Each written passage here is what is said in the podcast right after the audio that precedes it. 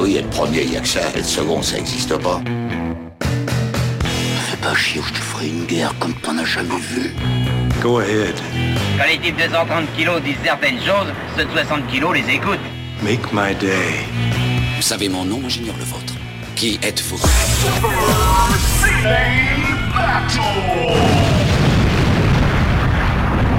Le second, c'est un con.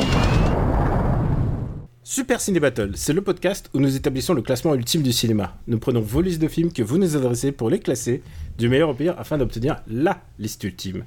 Ceci est notre épisode 137 et de l'autre côté du poste, j'ai le babysitter Stéphane Boulet, alias Plugin Baby. Hello papa, comment ça va? Euh, bah ça va, ça va très bien, Daniel, ça va très bien, merci. Parce que tu, tu as décidé, tu t'es dit que euh, en fait ça ne gagnait pas assez euh, directeur d'école, Voilà, il- professeur non plus, donc tu t'es dit euh, babysitter. bah en fait, si tu y réfléchis bien, euh, babysitter, euh, c'est comme une sorte de kidnapping consenti, puisque finalement t'es payé dans l'espoir que à la fin de la journée tu rendes l'enfant à ses parents. Voilà. Donc euh, c'est quelque part effectivement un, un travail qui me plaît assez. Oui, c'est- pas si éloigné de Tekken, Tekken 2, Tekken 3. voilà, exactement. Bon, vous l'écoutez sous des- cette espèce de trait d'humour, c'est Stéphane Boulet, alias Plugin Baby, et moi, Daniel Andreev, alias Camille Robotique. Ça fait 137 épisodes qu'on fait euh, Super Ciné Battle, et euh, quelques épisodes quand même qu'on est dans les années 90, et on s'y plaît en fait. hein. Tu- moi, j'ai Bah ouais, plaisir. on, hein. on est bien en fait. On, on est plutôt bien dans les années 90. On a, on, c'est comme des, des chaussons, on n'a pas envie de les quitter, on est, on est bien confortable. Quand tu vas affronter la- les films d'aujourd'hui, ça, ça va être, ça va être différent. Ça va être, ça va être une Oh autre là. Mon dieu, j'ai peur. Est-ce qu'on se regarderait pas la liste maintenant qu'on a ré- euh, Ah non, ah non, il y a un truc que j'oublie de faire.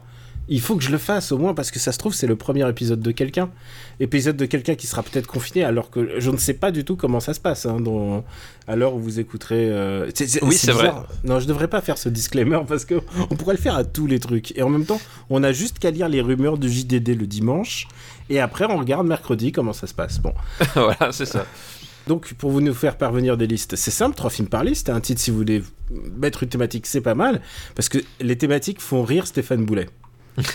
c'est vrai, c'est vrai. Je suis, un pu- je, je suis bon public Voilà. et voilà, je suis- l'humour de thématique, c'est vraiment ce que je préfère, donc c'est vraiment très ciblé quand même. Et vous l'envoyez à supercinébattle.gmail.com. Et on a déjà un petit paquet de listes. Et je pense, je pense, hein, que les années 90 vont bientôt, bientôt se clore. Oui, Euh, oui. Non, on- non on pas qu'elles elles vont arrêter d'exister, mais en tout cas, nous, nous allons passer à une autre décennie. Exactement, exactement. Nous allons, nous nous approchons de la fin, petit à petit. je pense que quand on aura rejoint les années 2010 et qu'on fera une nouvelle session 2010, parce que évidemment, euh, spoiler alert, on va faire 2000 et 2010. Mais je pense que pour la prochaine session, on va mettre un numéro dans un chapeau et on va choisir une décennie au hasard. Ah oui, c'est pas mal ça, effectivement. Genre, euh, genre, on va changer complètement la donne, on va, on va bouleverser les habitudes. Et, et tant pis si ça tombe sur les années 20. Non, je Et tant, pis, pas. et, et- et tant pis si ça dérange. Ouais, exactement. Alors, euh, on devrait peut-être se remémorer un petit peu la liste. euh, et je, je tiens à dire quand même qu'il y a eu une entrée dans le top 10 qui est assez rare, hein, parce qu'on a un top 10 quand même très très très compact. Euh, Exactement. Très serré comme un banc de poissons. C'est Starship Troopers qui est entré 9ème. Donc, on a Anabi, Blade, The Blade, pardon, pas Blade. Oui, oui, alors attention, oui, parce Ouais. que c'est- Non, non, non, mais il est tard pas, alors. pas de voilà. Et pourtant, on a déjà fait l'erreur. Euh, Pulp Fiction, Fargo, Impitoyable, Perfect Blue, The Mission, L'Armée des Douze Singes, Starship Troopers, et le dixième, qui finit le, le top 10, donc, c'est Ghost in the Shell, juste devant Matrix et Truman Show. Euh, Il y a quelqu'un qui nous adressait un message et qui disait, les mecs, vous êtes quand même pas sérieux. Starship Troopers devant Matrix? Bah, nous, qu'on soit sérieux ou pas, euh, c'est pas le, c'est pas le, c'est pas le propos. Le propos, c'est que le, le- le marbre ne se trompe pas, est immuable. Donc le marbre est sérieux. Donc après, voilà, vous en faites ce que vous voulez. À sa décharge, Matrix n'a pas de, de bande promo propagande basée sur Leni Riefenstahl quand même. C'est la grosse différence. c'est quand même la grosse différence, effectivement. Ah non mais bon, après euh, c'est des films qu'on adore tous les deux, mais il fallait les départager un petit peu. Il, et, il fallait euh, trancher. Il fallait fallait trancher. trancher. C'est, le, le plaisir de l'exercice. Voilà, et, euh, et parfois, et parfois euh, nous on peut parfois relire le, le marbre et on ne peut ne pas être d'accord, mais on peut rien faire parce que le On, marbre. bah oui, on peut rien faire. C'est comme ça. Il s'impose à nous. euh. s'impose à nous, c'est comme Ouais, complètement. voilà, c'est comme un jour t'étais à la PS4 et tout d'un coup tu découvres t'as la PS5 et t'as rien pu faire, t'as rien pu changer. C'est la C'est PS5, ça, exactement. c'est comme ça. C'est comme, ça, exactement. J'ai essayé de Ça- la- l'explication la plus rationnelle. hein. oui, je pense que là, les, les gens ont bien compris et ils sont convaincus surtout. Oui, je pense que c'est ouais. je pense que là. tu sais, c'est- c'est la défense Chewbacca dans, dans South Park. tu vois de, de quoi je veux parler? Je vois de quoi tu veux parler. Et euh, on a dépassé les 250 films dans les années 90. Et euh, je pense qu'on va se regarder. On, on va pas se les regarder, mais on va reparler euh, des derniers. J'ai l'impression qu'il n'y a pas eu de grosses, grosses entrées. Ah, si, je retire ce que j'ai dit. L'avant-dernier, euh, la ligne verte a été battue. C'est arrivé que deux fois dans sa vie. Exactement. Puisque sous la soif de l'or, sous Foldel, sous les couloirs du temps, les visiteurs 2, sous la course aux jouets, sous un amour de sorcière, sous homme-femme mode d'emploi, sous Flubber, sous le Cobaye 2, sous la ligne verte qui est 250e, Eh oui, eh oui. eh bien est venu s'intercaler euh, une- un film Marvel, Avengers, oh pardon, euh, Chapeau de. Alors cette La, la vanne, crise cardiaque. cette vanne n'a aucun, n'a, n'a pas d'effet pour tous les gens qui ont écouté le l'épisode précédent parce que j'ai déjà fait exactement la même. Parce qu'en plus, tu, tu, tu pars du principe que les gens qui nous écoutent se souviennent de ce qu'on dit d'un épisode sur l'autre. Moi, je m'en déjà- souviens pas. déjà, moi, je- souviens déjà, moi. Bah, je le monte normalement, tu sais, je devrais un peu me souvenir de ce qui c'était.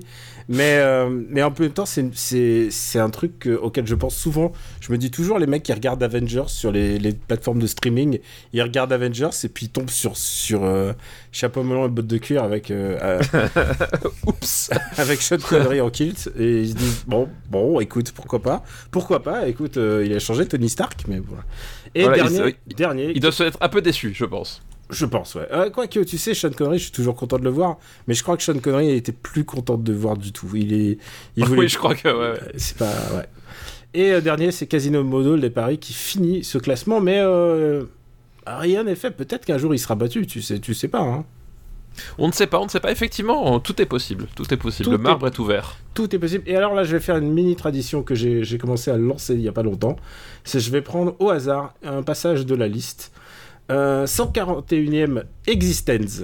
Donc qui était, on en parlait dans l'épisode 7. 142 Le voleur et le cordonnier. 143 Fortress. Comment Fortress est si haut? Eh bah parce que Fortress c'est trop bien. Ouais, faut pas déconner non plus. Fortress est devant Piège à grande vitesse. Euh, un film qui fait cling cling avec des couteaux et des fourchettes. Voilà. Euh, 145e euh, tombeau ouvert. Attends, piège à grande vitesse ou je, je confonds les trucs à grande vitesse Piège, non, à grande C'est vitesse, Cling c'est Cling. celui dans le train. C'est cling cling, euh, cling cling le train. Cling cling, cling le train, Voilà, exactement. Cling cling. Cling cling, c'est le bruit que fait. Parce qu'il y a, y a que dans ces films-là où, euh, où on se Où les bat, lames font cling cling. Les Voilà. lames font cling cling, mais genre comme si. C'est comme s'ils faisaient du Winchun, mais avec des couteaux. Genre, ça ne marche pas comme ça, ça ne marche pas dans la réalité. Alors, où est-ce que j'en étais? À Tombeau Hiver, 145e. Le Bonheur est dans le pré, 146e. Je pense que euh, c'est le. C'est le Châtillès le tardif le mieux classé. hein, parce que après, Ah, je pense aussi, oui. Oui, oui. après, c'est la dégringolade. 147e Men in Black, 148e Independence Day, et 149e Farinelli, et 150e Les Visiteurs. Ce qui est un gros delta avec Les Visiteurs 2, tu remarqueras. Oui, et euh, je me rends compte que euh, tu parlais d'un comment c'est arrivé aussi haut. Alors, comment celui-là arrivé aussi haut euh, Ça, c'est la vraie, vraie énigme. Les Parce que Visiteurs pour le coup, Ouais, pour le coup, je l'ai. En fait, c'est là, je voyais, on l'a classé dans l'épisode 9. En fait, j'avais classé sur mes souvenirs. Je l'ai revu récemment. C'est abominable, en fait. Les Visiteurs? Ah ouais. Ah, c'est c'est vrai, tu crois que c'est qu'un bon souvenir à nous? Ah ouais, ouais. Honnêtement, c'est c'est abominable, quoi. C'est euh, le, le 2 est pire. Alors ça, Non, je. Le 2 est pire, voilà. évidemment. Non, mais attends, il y avait- il y a des bons gags qui fonctionnent dans Les Non, Visiteurs. non, non, non. Il y a, je, je, je crois que j'ai, quand je l'ai revu, c'était, c'est vraiment un. Défi. ne le Défi. Que- quels sont les, les gags qui fonctionnent comme ça? Et il y a. euh, pas avec ton poncho Oui, non, mais voilà. tu vois, en fait, le, seul- le seul truc qui, qui sauve le film, c'est Valérie Le Mercier. C'est-à-dire que c'est le, c'est le seul truc où euh, euh, elle est dans son rôle, euh, elle est dans son rôle avec son accent et tout, et c'est le seul truc qui fonctionne en fait du film. C'est atroce. C'est, j'en revenais pas. Je, je me, enfin, j'ai dû me pincer tellement je, je, je me suis dit mais putain, mais en fait c'est pire encore que, enfin c'est vraiment atroce quoi. Donc bon, voilà. Mais après c'est le marbre, hein, que veux-tu? Moi, je trouve des circonstances. D'abord, je pense que c'est un des claviers les plus efficaces. hein. De cette non, non, mais génération-là, euh, c'est. Franchement, re- re- revois-le. Et euh, vraiment, même clavier, tu sais il est. quoi Attends, attends. Je... Full disclosure des visiteurs. J'ai le laserdisc. Ah oui, non, mais voilà, toi t'es pas objectif. Non, parce que pour le coup, j'ai vu cours sur- coup sur coup les bronzés fonds du ski et les visiteurs. Et autant les bronzés fonds du ski, il y a des trucs qui fonctionnent encore super bien, autant les visiteurs, c'est- tout est acheté et déjà la mise en scène c'est atroce. C'est déjà, déjà, c'est. C'est déjà hystérique. C'est C'est immédiatement, c'est, c'est, ça brille Oh là là. voilà, voilà. Ouais, ouais, c'est. Et en fait, bon, bref, voilà. Que veux-tu? C'est le marbre. C'est le marbre, c'est, c'est le marbre, et voilà. Et l'important, c'est qu'il est devant Forrest Gump. Et l'important, c'est qu'il est devant Jumanji surtout. Chacun a ses marottes. Vous, le, euh, après, 200, euh, après, après 137 épisodes, vous savez qu'on a nos petites marottes à chaque fois. Euh, surtout toi, j'ai l'impression, hein, parce que moi, je n'ai aucune. ah ouais, ouais, c'est sûr. Mais par exemple, il y a là- aussi des films. Alors là, on parle des films qu'on a envie de, de faire baisser. Par exemple, toi, tu, tu aurais voulu faire baisser Visiteur. Moi, j'aurais voulu faire baisser Forrest Gump. Mais il y a aussi les films qu'on veut faire monter. Je vois dans la liste 160e Airbud. Pourquoi Airbud est si bas? Pas parce que euh, parce qu'il le mérite. Attends, c'est bon. Airbud, c'est quand même un, un film avec un, un toutou qui joue au basket. Oui, d'accord. C'est cool, il est trop mignon. Il a des, petits- tu sais, il a des petites pompes. Tu sais, on- il, pourrait, il pourrait jouer avec mon fils, franchement, il est trop. bon, allez, est-ce qu'on se lancerait pas? Mais si, si, on est là pour euh, on est là pour marbrer. Alors, je pense que euh, je pense que tu l'as décidé. euh, tu sais bien que je garde les boulettes pour l'épisode suivant. oui, c'est ça. Là, c'est l'épisode de transition. Donc là, tu peux t'imaginer ce qu'on va ce qu'on va vivre. Tu vas tu vas t'imaginer ce qu'on va vivre. Euh, D'abord, on va commencer par. euh, tu sais, je- pense euh, vu que tu es dans l'enseignement, je pense euh, à ta retraite. Et du coup, j'ai trouvé une liste qui est dédiée à ça. Oula, mon dieu. C'est une liste qui nous est envoyée par Franck de Madrid. Merci, Franck de Madrid. Et j'espère que si tu es à Madrid, ce que je ne sais pas, j'espère que tout va bien pour toi là-bas. Et cette liste s'intitule Ces acteurs qui depuis ont pris leur retraite. D'accord, ok. C'est une liste assez large parce que ils Ouais. peuvent, peuvent être nombreux. Non mais en fait c'est des acteurs assez surprenants. Alors il y en a un dans sa liste, je- le premier, je, je vois très bien, euh, je vois très bien le, le mec, il a pris sa retraite. De- le mec c'est un indice, c'est un homme. C'est Daniel Day-Lewis dans Au nom du père. Ah bah oui, oui c'est vrai, c'est vrai. Mais alors euh, Daniel Day-Lewis, est-ce qu'il prend pas sa retraite à la fin de chaque film en fait? J'ai l'impression qu'il l'annonce à chaque fois et Non, puis qu'il revient. là, il avait l'air, euh, il avait l'air très, euh, il avait l'air très très remonté euh, dans dans sa prise, dans sa dernière prise de retraite. D'accord, j'ai pas tout suivi, mais Non, mais tu vois, il avait l'air. c'est quoi C'est Lincoln son, son dernier nom, c'est ça? Non, c'est Phantom Fred, le, le Paul Thomas Ah oui, exact.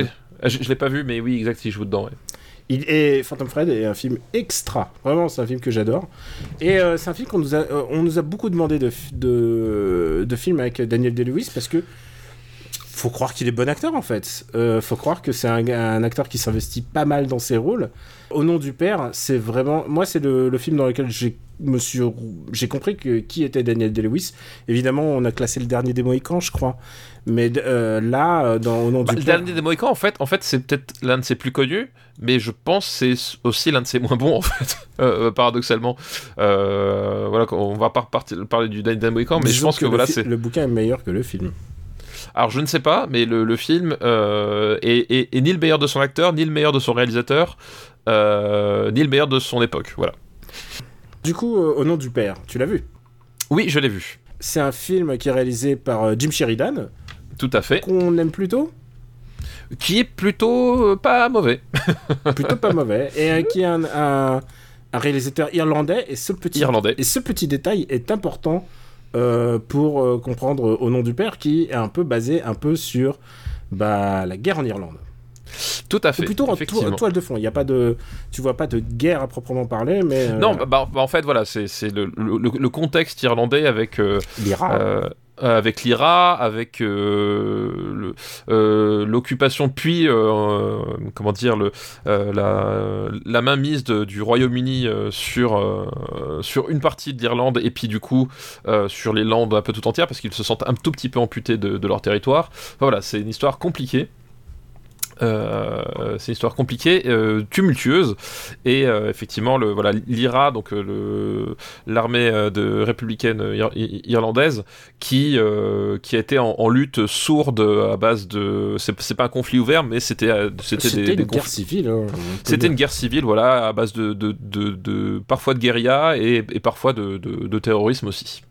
l'idée de ce film, c'est que euh, donc ça se passe à Belfast, évidemment, et, euh, et je- d'après au nom du père, donc l'histoire, c'est que euh, le père de bah, du, du protagoniste, qui est incarné par Daniel Day-Lewis, Day-Lewis, voilà, c'est ça. est foutu en est foutu en tôle en fait pour un crime qu'il n'a apparemment pas commis. C'est ça, exactement.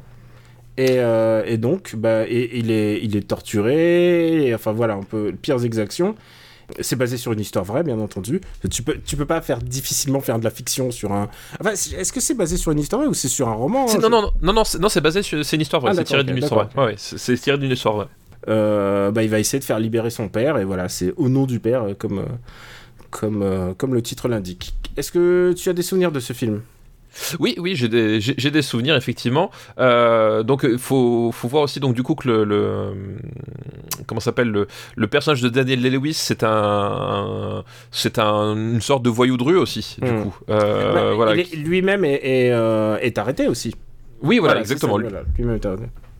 Euh, lui-même est arrêté parce que voilà, c'est, il est, euh, euh, c'est, c'est un espèce de, de voyou à la, à la petite semaine. Et donc du coup qui euh, qui vit euh, euh, qui vit comment dire voilà de, menu larcin dans, dans, Londres et qui fréquente en fait enfin il est dans cette espèce de de, de, de, de monde un peu intermédiaire justement entre le, les, les, gens normaux et les et les, et les et les criminels profonds. Et il vivote un peu là-dedans. Et puis en fait effectivement le, le contexte politique va finalement le forcer à, à se propulser finalement dans, dans, cette, dans cette guerre sourde puisque voilà il y, a- une histoire d'attentat de le- le- l'arrestation et puis après le- l'enquête euh, qui euh, de qui de quoi et euh, au bout d'un moment forcément le disons que les méthodes employées par les britanniques empêchent qui que ce soit d'être un tant soit peu neutre dans cette histoire Et ma mémoire est un... me joue des tours, parce qu'en fait, je pensais que c'était lui qui fait tout pour libérer son père. Non, ils sont en tôle ensemble. Oh, oui c'est ça ils sont Ils sont en oui, tôle lui, ensemble, ils sont torturés ça, voilà. ensemble, et on le force à, on le force à avouer euh, tout et n'importe quoi, en fait. C'est ça, exactement. Et on passe par voilà, par tous les, par tous les, comment s'appelle les, euh, tout le prisme de la, de la, de la, de la torture en fait, que ce soit physique, que ce soit moral, euh, les interrogatoires interminables, euh, voilà. Enfin bref, c'est, c'est une, c'est une peinture sans concession finalement du traitement de, de, de problématiques par les Anglais quoi. Il n'y a aucun, aucun doute sur la, à la fois la, la culpabilité, mais aussi la, la complicité. La complicité de toutes les forces de police euh, anglaises, puisque je crois que le truc, c'est qu'ils sont torturés, euh, ils sont été foutus en tôle pour rien. Euh, Est-ce qu'on C'est ça, ouais. Il, il force, des, enfin, en fait, il, il- il- force des aveux euh, parce qu'en fait, voilà, le tout, tout le tout l'enjeu, euh, tout l'enjeu, c'est finalement que le que la police anglaise ait quelqu'un à, à arrêter et à condamner. Euh, et du coup, ils sont prêts, ils sont prêts à tout finalement euh, pour y, pour y arriver. Et évidemment, le, le, le pire se produit, c'est-à-dire que euh, voilà, les des, des, des, fausses preuves sont fabriquées, des, faux aveux sont extorqués, et du coup, après, la, la machine infernale s'enclenche pour un, bah, les- ces innocents qui, qui vont être broyés euh, petit à petit, quoi. Ah bah c'est exa- c'est exactement ça. Et, et évidemment, il y aura des morts. Et, et voilà, le, au nom du père, enfin voilà, c'est à peu près explicite de ce qui va, se- ce qui va se passer, euh, ce qui va se passer dans le film. Est-ce que tu aimes ce film?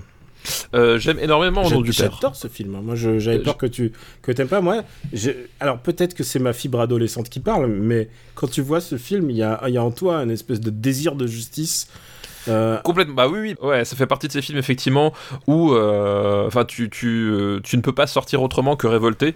Je le compare, si tu me permets, à beaucoup à Mississippi Burning. Euh, parce que Ah bah oui. c'est bah, le oui, genre de film où genre si tu, si tu sors en disant youpi, UK youpi, genre t'as rien compris au film. C'est genre tu n'as rien compris.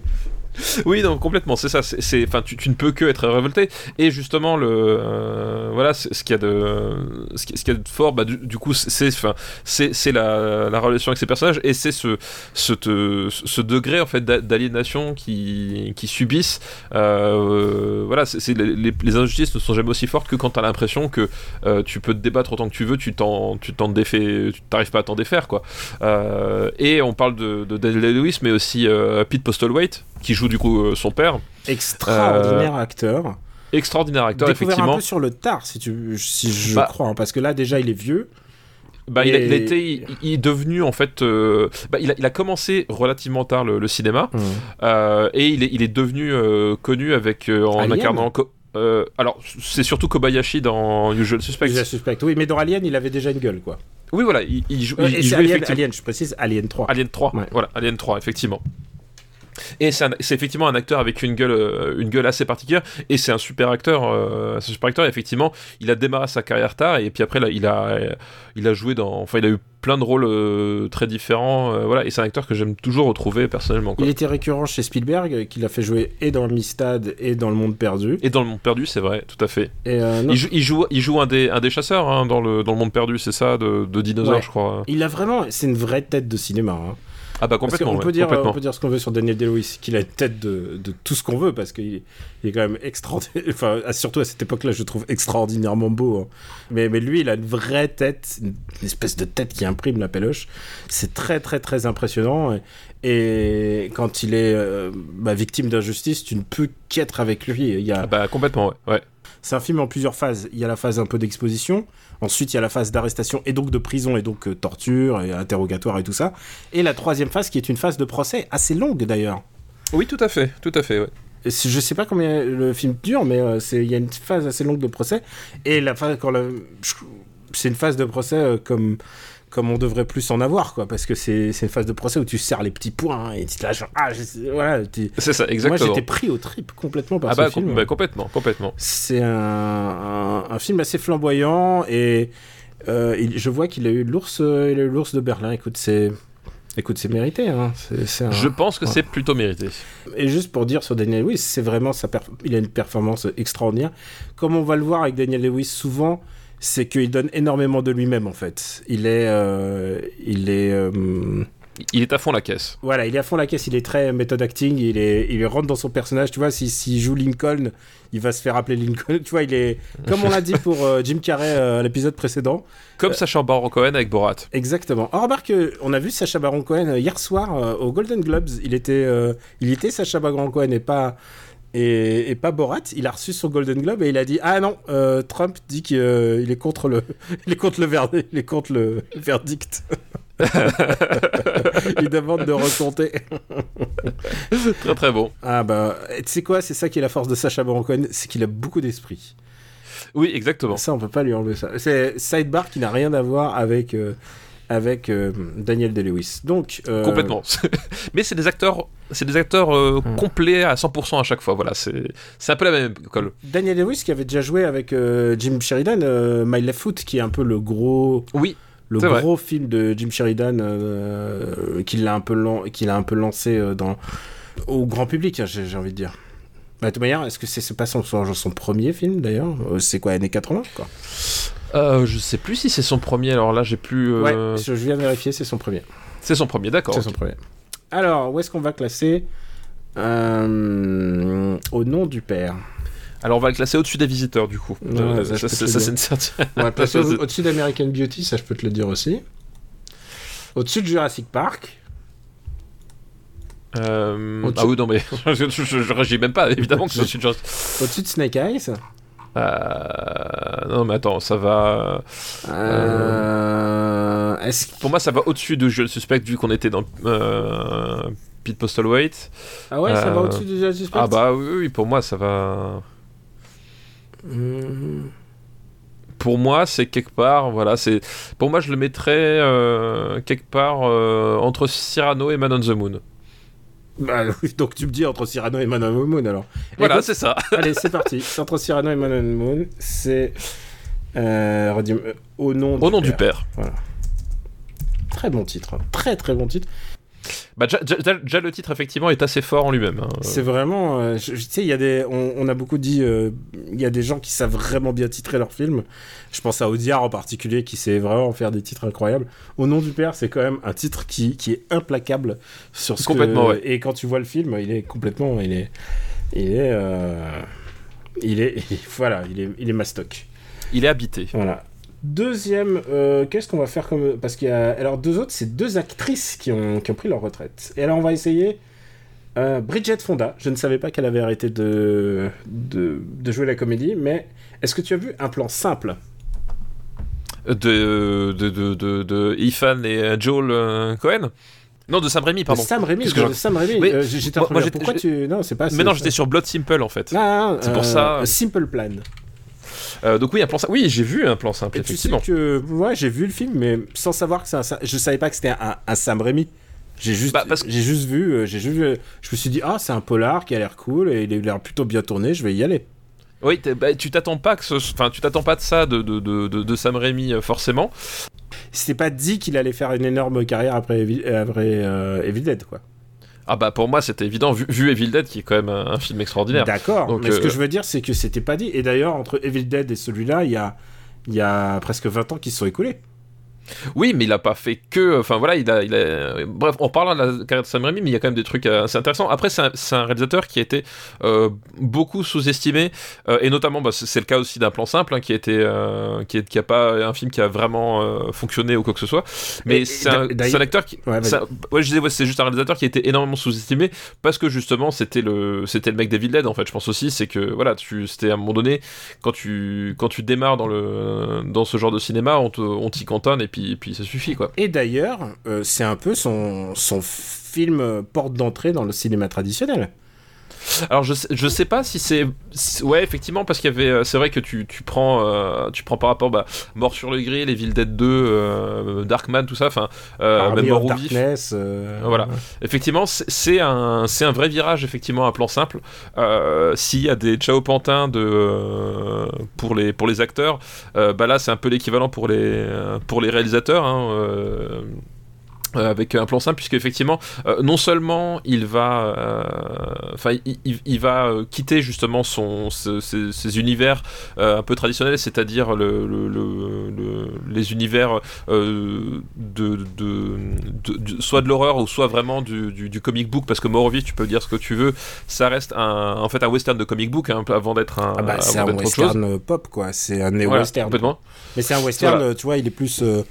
Il est un peu. euh, c'est un peu euh, au western ce que, euh, j'allais dire, euh, Van Helsing est au, est au film, est au film d'horreur, quoi.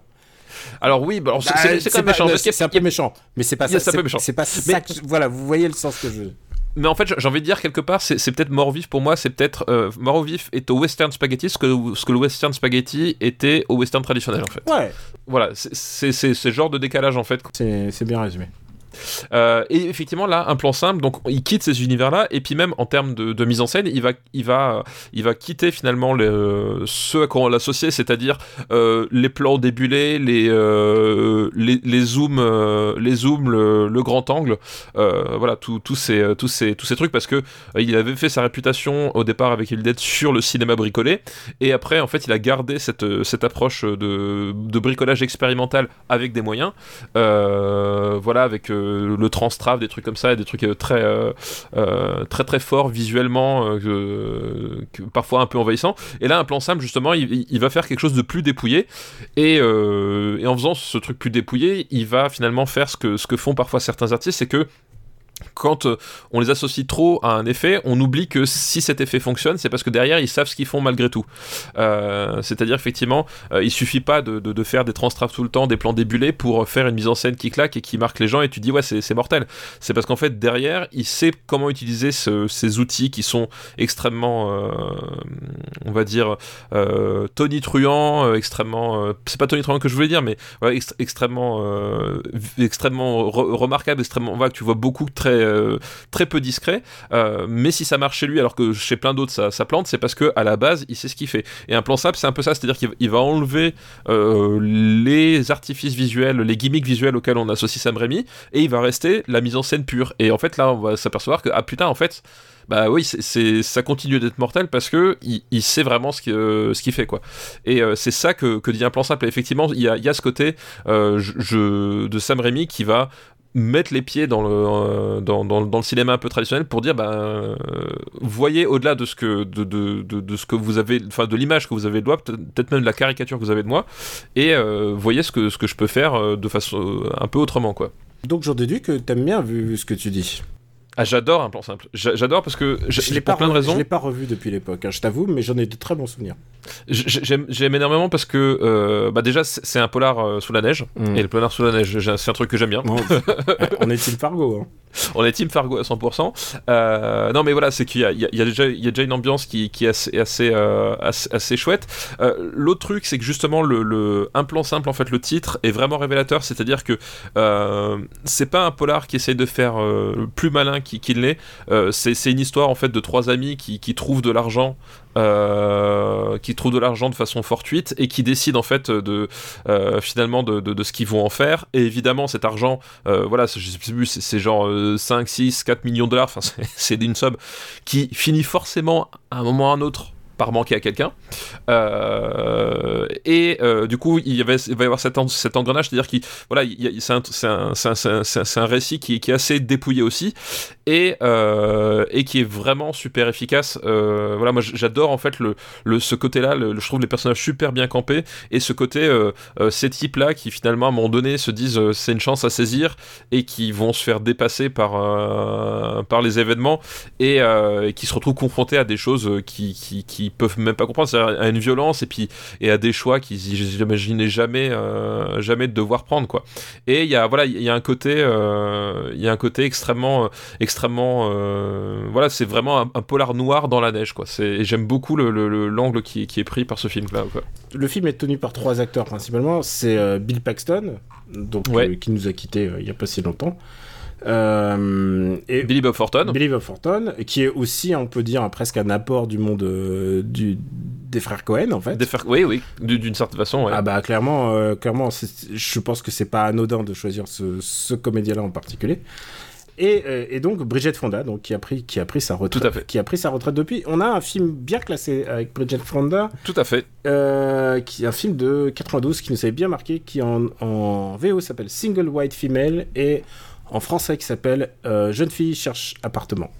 Tout à fait. Très très bon polar, très bon polar aussi. Et on a Très aussi Jackie Brown dans très très angoissant, hein, très très angoissant. Oui, un petit peu. Ouais. un petit peu. Et donc toi t'aimes bien ce film, moi j'en ai plutôt des bons souvenirs. J'ai plus de souvenirs de comment ça se termine, il faudrait que je le revoie en fait.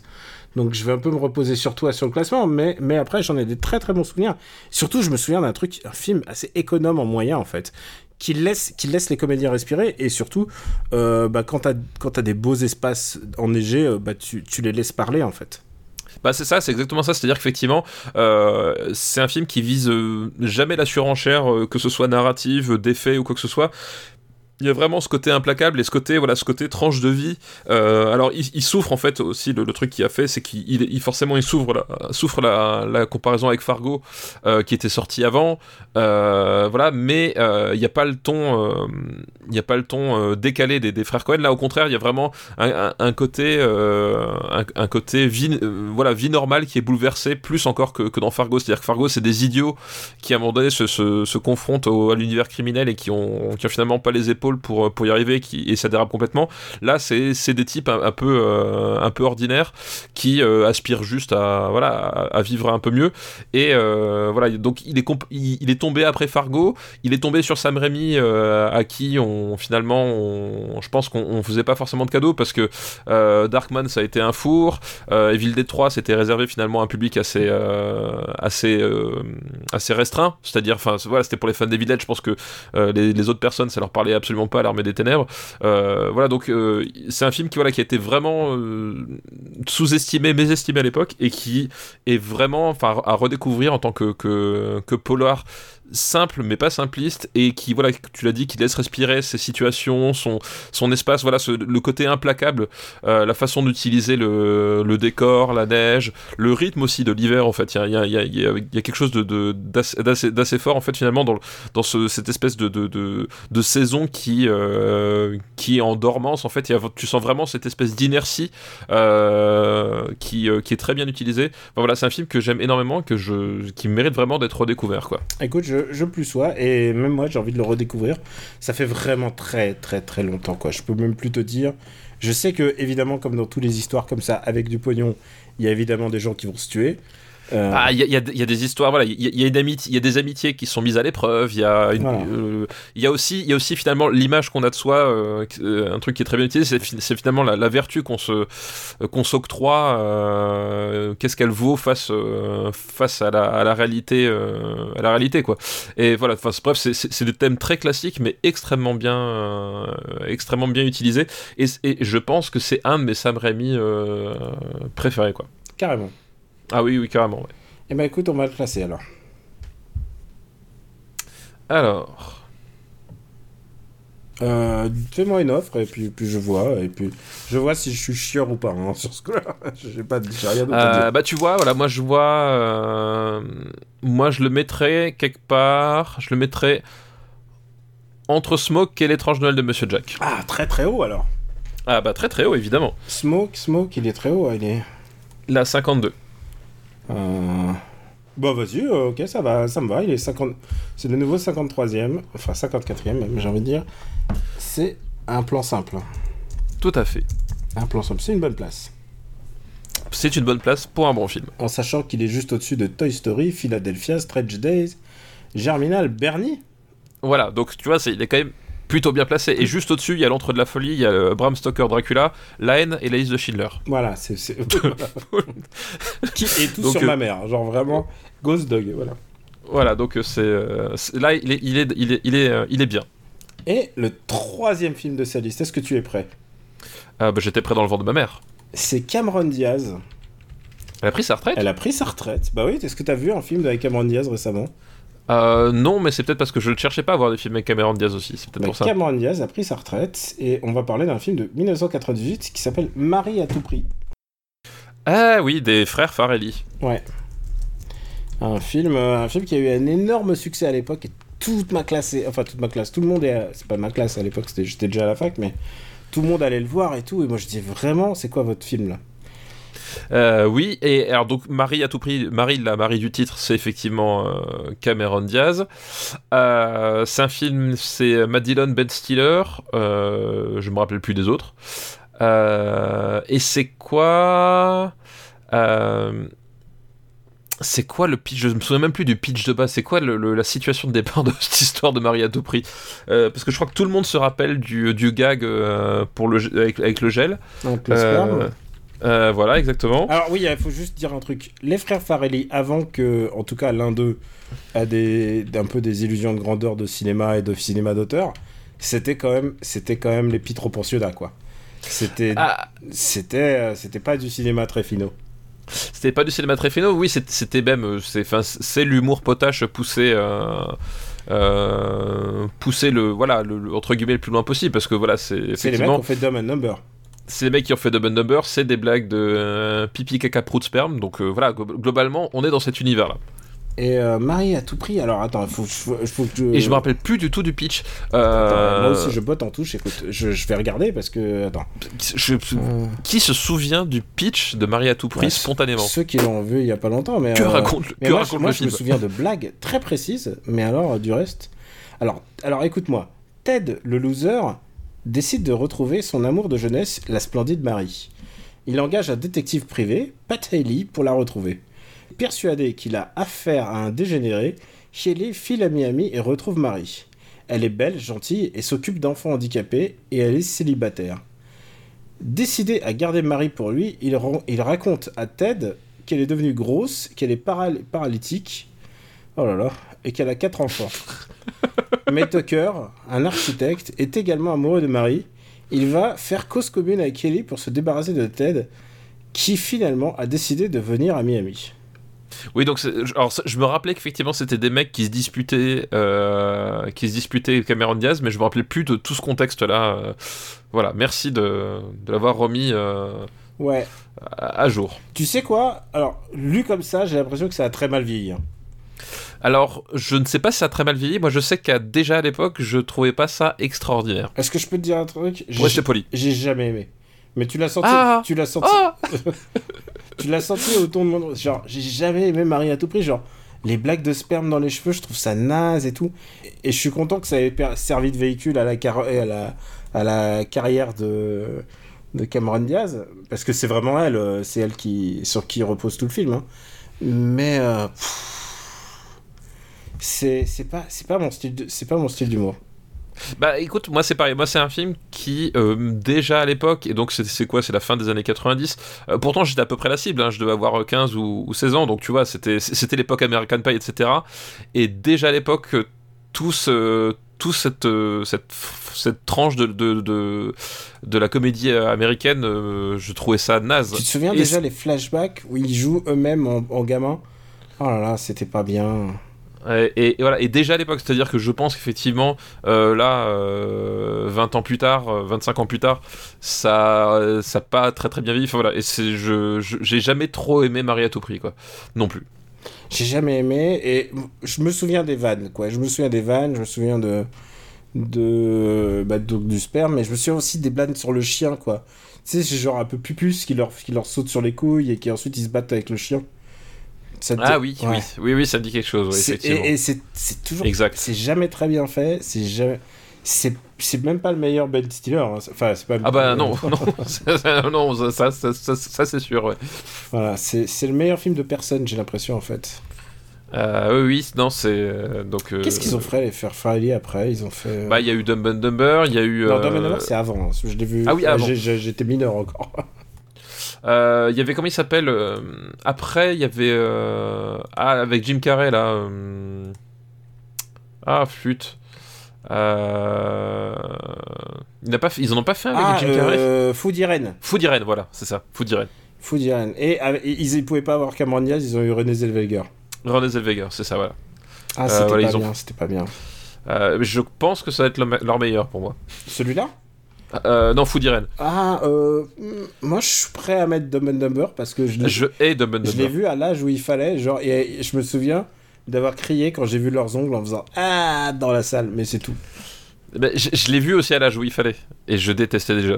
Ouais, je sais pas, il y a un truc qui me. J'a- j'a- J'avais 12 ans pour Dumb and Dumber. 13 Non- ans. Normalement, t'étais le cœur de cible. Ah ouais, j'ai- bah, je, je détestais déjà. Ah ouais, bah, euh, j'ai jamais, j'ai jamais vu le 2. Peut-être qu'on devrait se garder le 2 si jamais je reviens en Ah, savoir. ah, ah, non, pitié. Non Pitié, pitié. Je rappelle euh, qu'il y a un spécial de Super Ciné Battle disponible pour nos, nos patriotes où on parle pendant 30 minutes du dernier Michael Bay. Oui, c'est ça, Enfin effectivement. non, non 20, 25 minutes et le reste on parle, on parle d'un film français. Une minute. Euh, bon, faut classer Marie à tout prix. Oui, classons Marie à tout prix. Euh, Bon, je suis désolé, je suis pas fan du tout. Non, non, mais moi aussi, je trouve pas ça très bon. Euh, Je pense que Jeanne d'Arc me fait plus rire. Euh, Alors, à film avec blagues de sperme, euh, Bad Lieutenant. Un film avec, avec quoi? Avec des blagues de sperme, Bla- Bad Lieutenant. Il y a des blagues de sperme de Battle Bah oui, à un moment donné, t'as Harvey Keitel qui, qui, qui se masturbe contre, la- la- contre une voiture, Ah, avec, ouais, avec deux filles dedans. Ah oui, alors que tu sais, la version avec euh, Nicolas Cage, il se masturbe pas, il regarde un couple en train de baiser, je crois. Ah bah peut-être, je, je ne l'ai pas Ah, vu mais- le... ah, le- putain, il faut que tu vois le remake, putain, mais c'est c'est ouf. Hein. Alors, je peux pas croire que Marie à tout prix va aller sous euh, Star Wars épisode 1. Euh, mais alors, il y a American Pie déjà sous Star Wars épisode 1. Je pense que American Pie est meilleur. Ah, j'allais dire que Marie à tout prix est meilleur. Bon, alors, fusionnons-les. Fus- On va les mettre au même endroit. Ouais, ouais, c'est pas génial, quoi. C'est pas. Ah bah non, non, non, c'est... euh, Ouais, je pense que euh, entre Spawn et Dancing Machine. Écoute, très bien, je peux... ça me va. Allez, Mary, vendu. Mary à tout prix. C'est quoi le titre français d'ailleurs? Marie à tout prix? Ouais. Bah, c'est Marie à tout prix. Euh, le, le titre anglais, pardon. Euh, le titre André, c'est euh, All All About Mary ou un truc comme ça? Non, c'est There's Something. About Mary. Ah, vers Something About... Oui, exact. exact. Voilà. Bon, on va remercier euh, Froc de Madrid pour sa liste. Merci Franck de Madrid pour ta liste, effectivement. Et attention, j'ai une autre liste. Et alors, attention, elle m'a fait rire. Et je pense pas qu'on va en faire beaucoup dans cette liste, mais c'est notre fidèle Itinéris. C'est un, un auditeur de longue date. Et on le remercie. C'est pas la première fois qu'on une de ses listes. Toujours content de le capter. Merci Itinéris. Dis, dis merci Itinéris un peu. Merci Tideris. Ah ouais, hein, c'est pas comme la 5G hein, chez toi. Non, exactement, exactement. Qu'est-ce qu'elle devient, Cameron Diaz, en fait? Bah, elle a pris sa retraite, c'est pas toi qui l'as dit. Bah oui, mais je veux dire, qu'est-ce qu'elle, qu'est-ce qu'elle devient, euh, qu'est-ce qu'elle, pourquoi elle a fait ça? Est-ce que c'est pas Tom Cruise qui l'a tué dans Night and Day? Ah bah peut-être, peut-être, effectivement, ça peut être ça.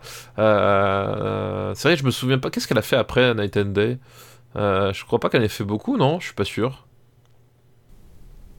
Ouais, je sais pas. Euh, elle- si elle avait joué dans, le, dans, dans la bouse de Ridley Scott, là... euh, euh, alors, la, la question c'est laquelle, parce qu'il y en a beaucoup.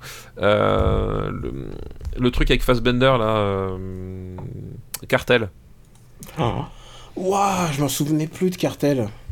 Et bah voilà, je suis désolé. Ah, j'avais oublié Cartel. C'est pas bien, Cartel. Non, il y, a- il y a juste un truc qui est très bien dans cartel, c'est le, c'est comment s'appelle le, le dispositif de mise à bord que, euh, que assez inédit et assez rigolo, mais c'est le seul truc qui, qui, qui sauve le film. Ah, c'était pas bien, Cartel. Oh, Ouais, c'était atroce, ouais. de Cartel. Ouais, euh, c'était vraiment. Et pourtant le, le casting est ouf. Euh, Ah, parce que genre, il y a c'est- il y a Brad Pitt. Fassbender, Brad Pitt, Cameron Diaz, euh, Javier Bardem, Penelope Cruz. Oh là là, mais comment j'ai pu oublier ce film? Et, et comment tu peux louper un film avec un casting pareil Non, comment j'ai pu le logommer de ma mémoire? Bah, je pense que c'est un mécanisme de défense. C'était, c'était- il, tra- il transportait de la drogue ou un truc comme ça? En fait, euh, c'est Fassbender, il incarne un avocat euh, qui, euh, d'un seul coup, en fait, euh, euh, a la folie des grandeurs et, s'enfonce de plus en plus dans le, dans le, dans, dans le, les affaires d'un de ses clients, bah, qui est donc un représentant du, cartel mexicain, je crois au Texas ou au Nouveau-Mexique, un truc comme ça, quoi.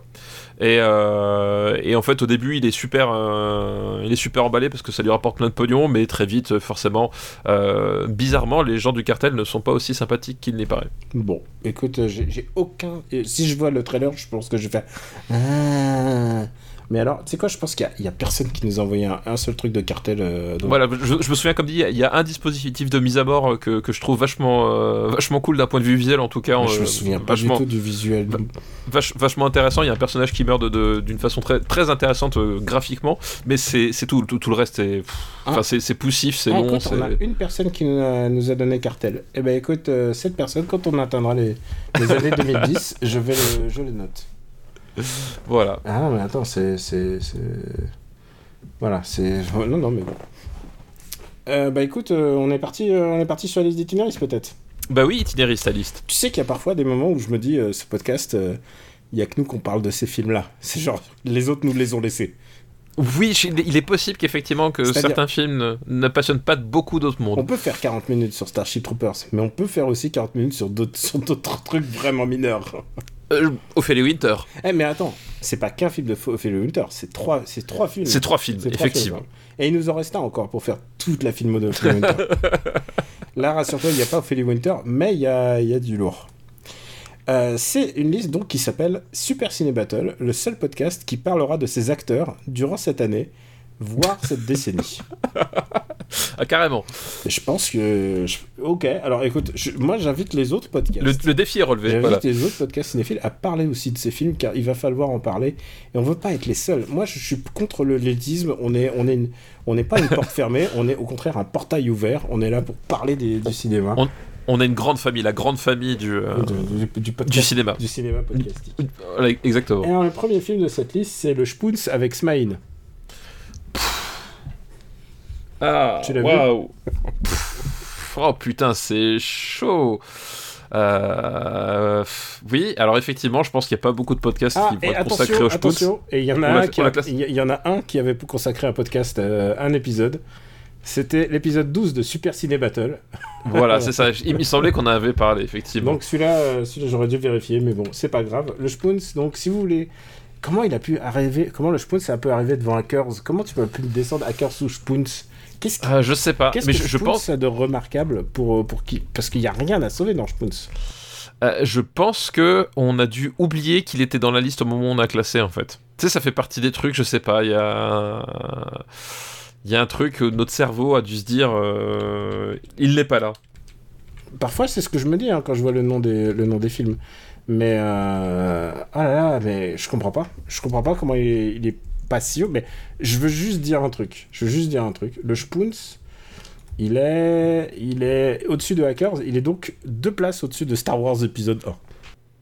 Putain, ouais, c'est vrai qu'il est vraiment très, très- Je pense qu'on a, on a vraiment oublié qu'il On a était là, en oublier fait. hein. l'existence de ce film. C'est pas possible. Ouais, je pense aussi, ouais. On a, on a dû, on a dû oublier qu'il était là. Je veux juste dire un mot sur Spoons. Le Spoons, c'est le dernier film de Gérard Rouy, je crois.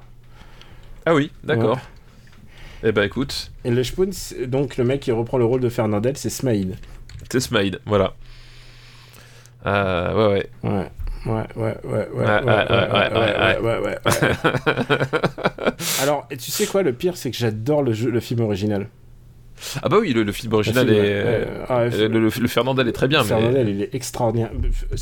Un jour, faudra faire Super Ciné Battle des années 30 pour faire parler de toute l'œuvre de Fernandel. Bah oui, oui, il faudra. Parce que, attends, Spoon, c'est quoi C'est les années 30, hein euh, c'est peut-être. euh, je sais plus. Euh, je- alors là, j'ai pas en tête la date. 1938. 38, d'accord, c'est ça. Écoute, tant pis pour Fernandel, on, on en parlera un autre jour. Le deuxième film de cette liste, alors attention, je pense qu'on en a jamais parlé, et pour cause, je ne savais même pas que ça existe. La- Ah, donc tu l'as pas vu. Oh non, je l'ai pas vu. La balade de Titus avec courte manche. tu l'as vu? Non, je ne l'ai pas vu, mais alors euh, je ne pensais pas qu'on allait parler de courte manche aujourd'hui. Euh, D'accord, le balade de Titus. Alors là, j'en euh, appelle à Nanarland. La vache T'es en train de me dire qu'il est pas sur Netflix, c'est ça? Euh, ah non. Et, alors je tiens juste à dire qu'il est bon, il est pas, j'ai pas été voir sur Netflix ni sur euh, Disney Plus pour euh, à tout hasard. Euh, la seule chose que je vois, alors il y a une, une, une phrase de pitch, c'est une, c'est une fable burlesque qui aborde le sujet du droit à la différence. Ça peut faire très mal, ça peut être du niveau de thème. Ça peut ça, être- peut être, ça peut être du niveau de thème, effectivement. Et alors attention, et attention, synopsis, après avoir passé son enfance à regarder des dessins animés, Titus se retrouve à l'âge adulte décalé par rapport au monde réel. Oh là là là là là là là là Ça a l'air très très très très bien. Ça a l'air complicado quand même. hein. Ça a l'air très très très Attends, bien. je vais regarder s'il est pas disponible sur une, une plateforme, mais ça m'étonnerait. Ça, ce- genre de, il y a même pas de fiche pour ça. Non, il y a pas de fiche. Euh, bon, bah on lance un appel. Est-ce que Je, pense- je pense que en dehors de courte manche, il est sur le CV de pratiquement personne qui a participé à ce film. il y a Catherine Jacob qui a joué dedans Ah, tout Ah oui ça, euh, Putain la vache. Sous sa source, euh, source Wikipédia, il y a Jean-Claude Dreyfus. Et il y, a, euh, et il y a Antoine Duléry qui est toujours dans les bons coups de tout, un peu tout pourri en fait, faut le dire. Mais moi, moi à l'époque, qu'Antoine Duléry, il, est pote avec tout le monde, ou il a des dossiers sur tout le monde, mais comment, comment il fait pour continuer à, à, à- à jouer? Bah, je, je pense qu'effectivement, il, il a des dossiers sur tout le monde. Ouais, je, je vois pas d'autres. Enfin, je veux dire, j'ai rien contre Antoine et machin, mais il est. euh, Enfin, il est. euh, il est. euh, C'est un mec dont on se souviendrait comme le sidekick de, de camping, quoi. C'est ça, exactement. Ouais. Peut-être que je suis mauvaise langue, peut-être que dans les années 80, il était ouf, hein, j'en sais rien. Mais en tout, en, en tout cas, moi, à, à- à l'époque, euh, Courte Manche, c'était un type dont j'aimais bien regarder deux minutes de son spectacle. Ah, après, voilà, tu- on n'a pas parlé de courte manche, on s'est un peu gardé pour la fin. Parce que quand tu comprenais qu'en fait, globalement, son spectacle c'était 90 minutes de la même chose, au bout d'un moment, c'était un, un poil lassant. Alors, courte Euh, manche est un, est un humoriste assez connu euh, au- euh, Québécois. québécois euh, qui avait une grande facilité à bouger son, son faciès. Tout à fait, c'est ça. Il Euh, était très Jim Carrey. Bah en fait c'est exactement ça, c'est-à-dire que euh, Courte Manche euh, faisait euh, parfois des trucs que, Jim Carrey faisait dans The Mask, mais sans les effets spéciaux numériques en fait. Hmm. Voilà, c'était- vraiment ça son, euh, euh, son, son humour, c'est-à-dire que euh, et c'est aussi pour ça du coup que euh, il s'est exporté assez assez bien.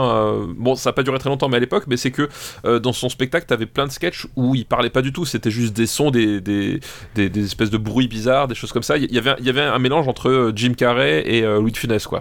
Et avec soupçon du flic de Police Academy, celui qui fait des bruits. Oui, complètement, ouais, complètement, ouais, complètement. Et, euh, et il était devenu un peu, euh, un peu genre un truc, un mec qu'on voyait tout le temps à la télé, un peu euh, de ma génération. Moi, ça me saoulait en fait. Genre, ça me saoulait un peu comme Tataillé. ça me saoulait comme t'as. très très bonne, euh, très très bonne référence là aussi de, de vieux. Je pense qu'on Ah a ouais. perdu toutes les personnes. euh, de- Alors de- déjà, de- j'ai commencé de moins de fort en 40 parlant ans. du laserdisc des visiteurs, je, te, je tiens à te rappeler. Mais là, euh, je pense qu'on est les seuls, le seul podcast à parler de Tataillé et de Courte Manche. Tataillé, c'était un humoriste, mais, euh, mais en plus, il y en a un qui fait la même chose aujourd'hui, qui s'appelle Panacloak. Panacloak. Panacloak, ça te dit rien? Et Non, en ça fait, c'est un mec qui tient une marionnette, quoi. Et il fait genre... Oui, c'est du monde. et il lui fait dire des horreurs. Mais en fait, sauf que... Ah si, alors si, Ouais. je vois ce que c'est Panacloc, mais en fait, je savais pas du tout que ça s'appelait comme ça. Mais en fait, il fait Panacloc et il a une- sauf que lui, il lui fait dire des gros mots. Alors que Tataillé, il était plutôt gentil. Il était tellement gentil qu'il faisait des interviews d'hommes politiques dans Patrick Sébastien. Et je me demande si ça posait pas problème. À l'époque, le CSA, tu sais, ça n'existait pas vraiment. Et donc on invitait les hommes politiques dans l'émission de Patrick Sébastien. Donc il y avait Jacques Chirac. Il était interviewé par Tataillé et ça posait de problème à personne quoi.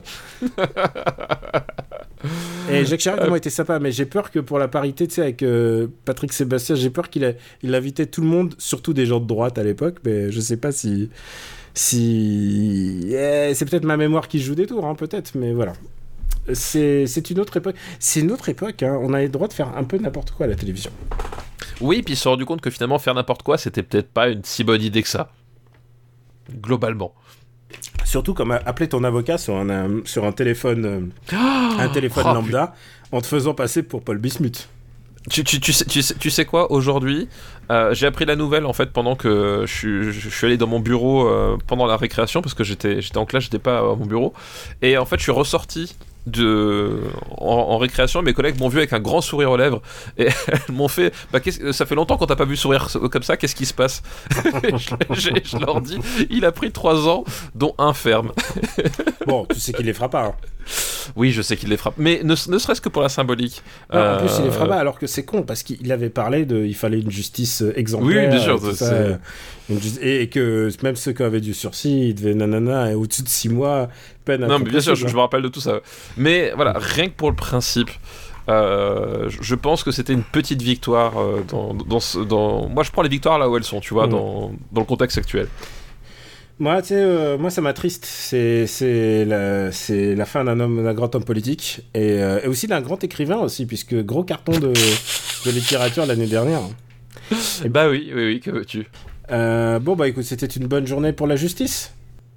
Oui, c'était une bonne journée pour la justice. Voilà, écoute, euh, moi je, moi je suis content, ça m'a fait, euh, ça m'a fait plaisir. Que veux-tu? Il reste encore un film et c'est un acteur dont on n'a pas beaucoup parlé. Euh, aussi parce qu'il a une particularité, c'est qu'il est sportif et ce n'est pas Tony Parker. C'est Shaquille O'Neal dans Kazam. Ah.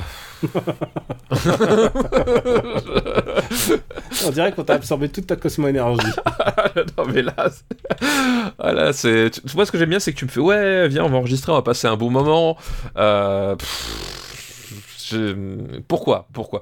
Euh, Surtout qu'en plus, en plus, euh, tu, tu, veux faire un film avec Shaquille O'Neal. Euh, dans les années 90, il, a quand même, il a quand même pas fait que ça.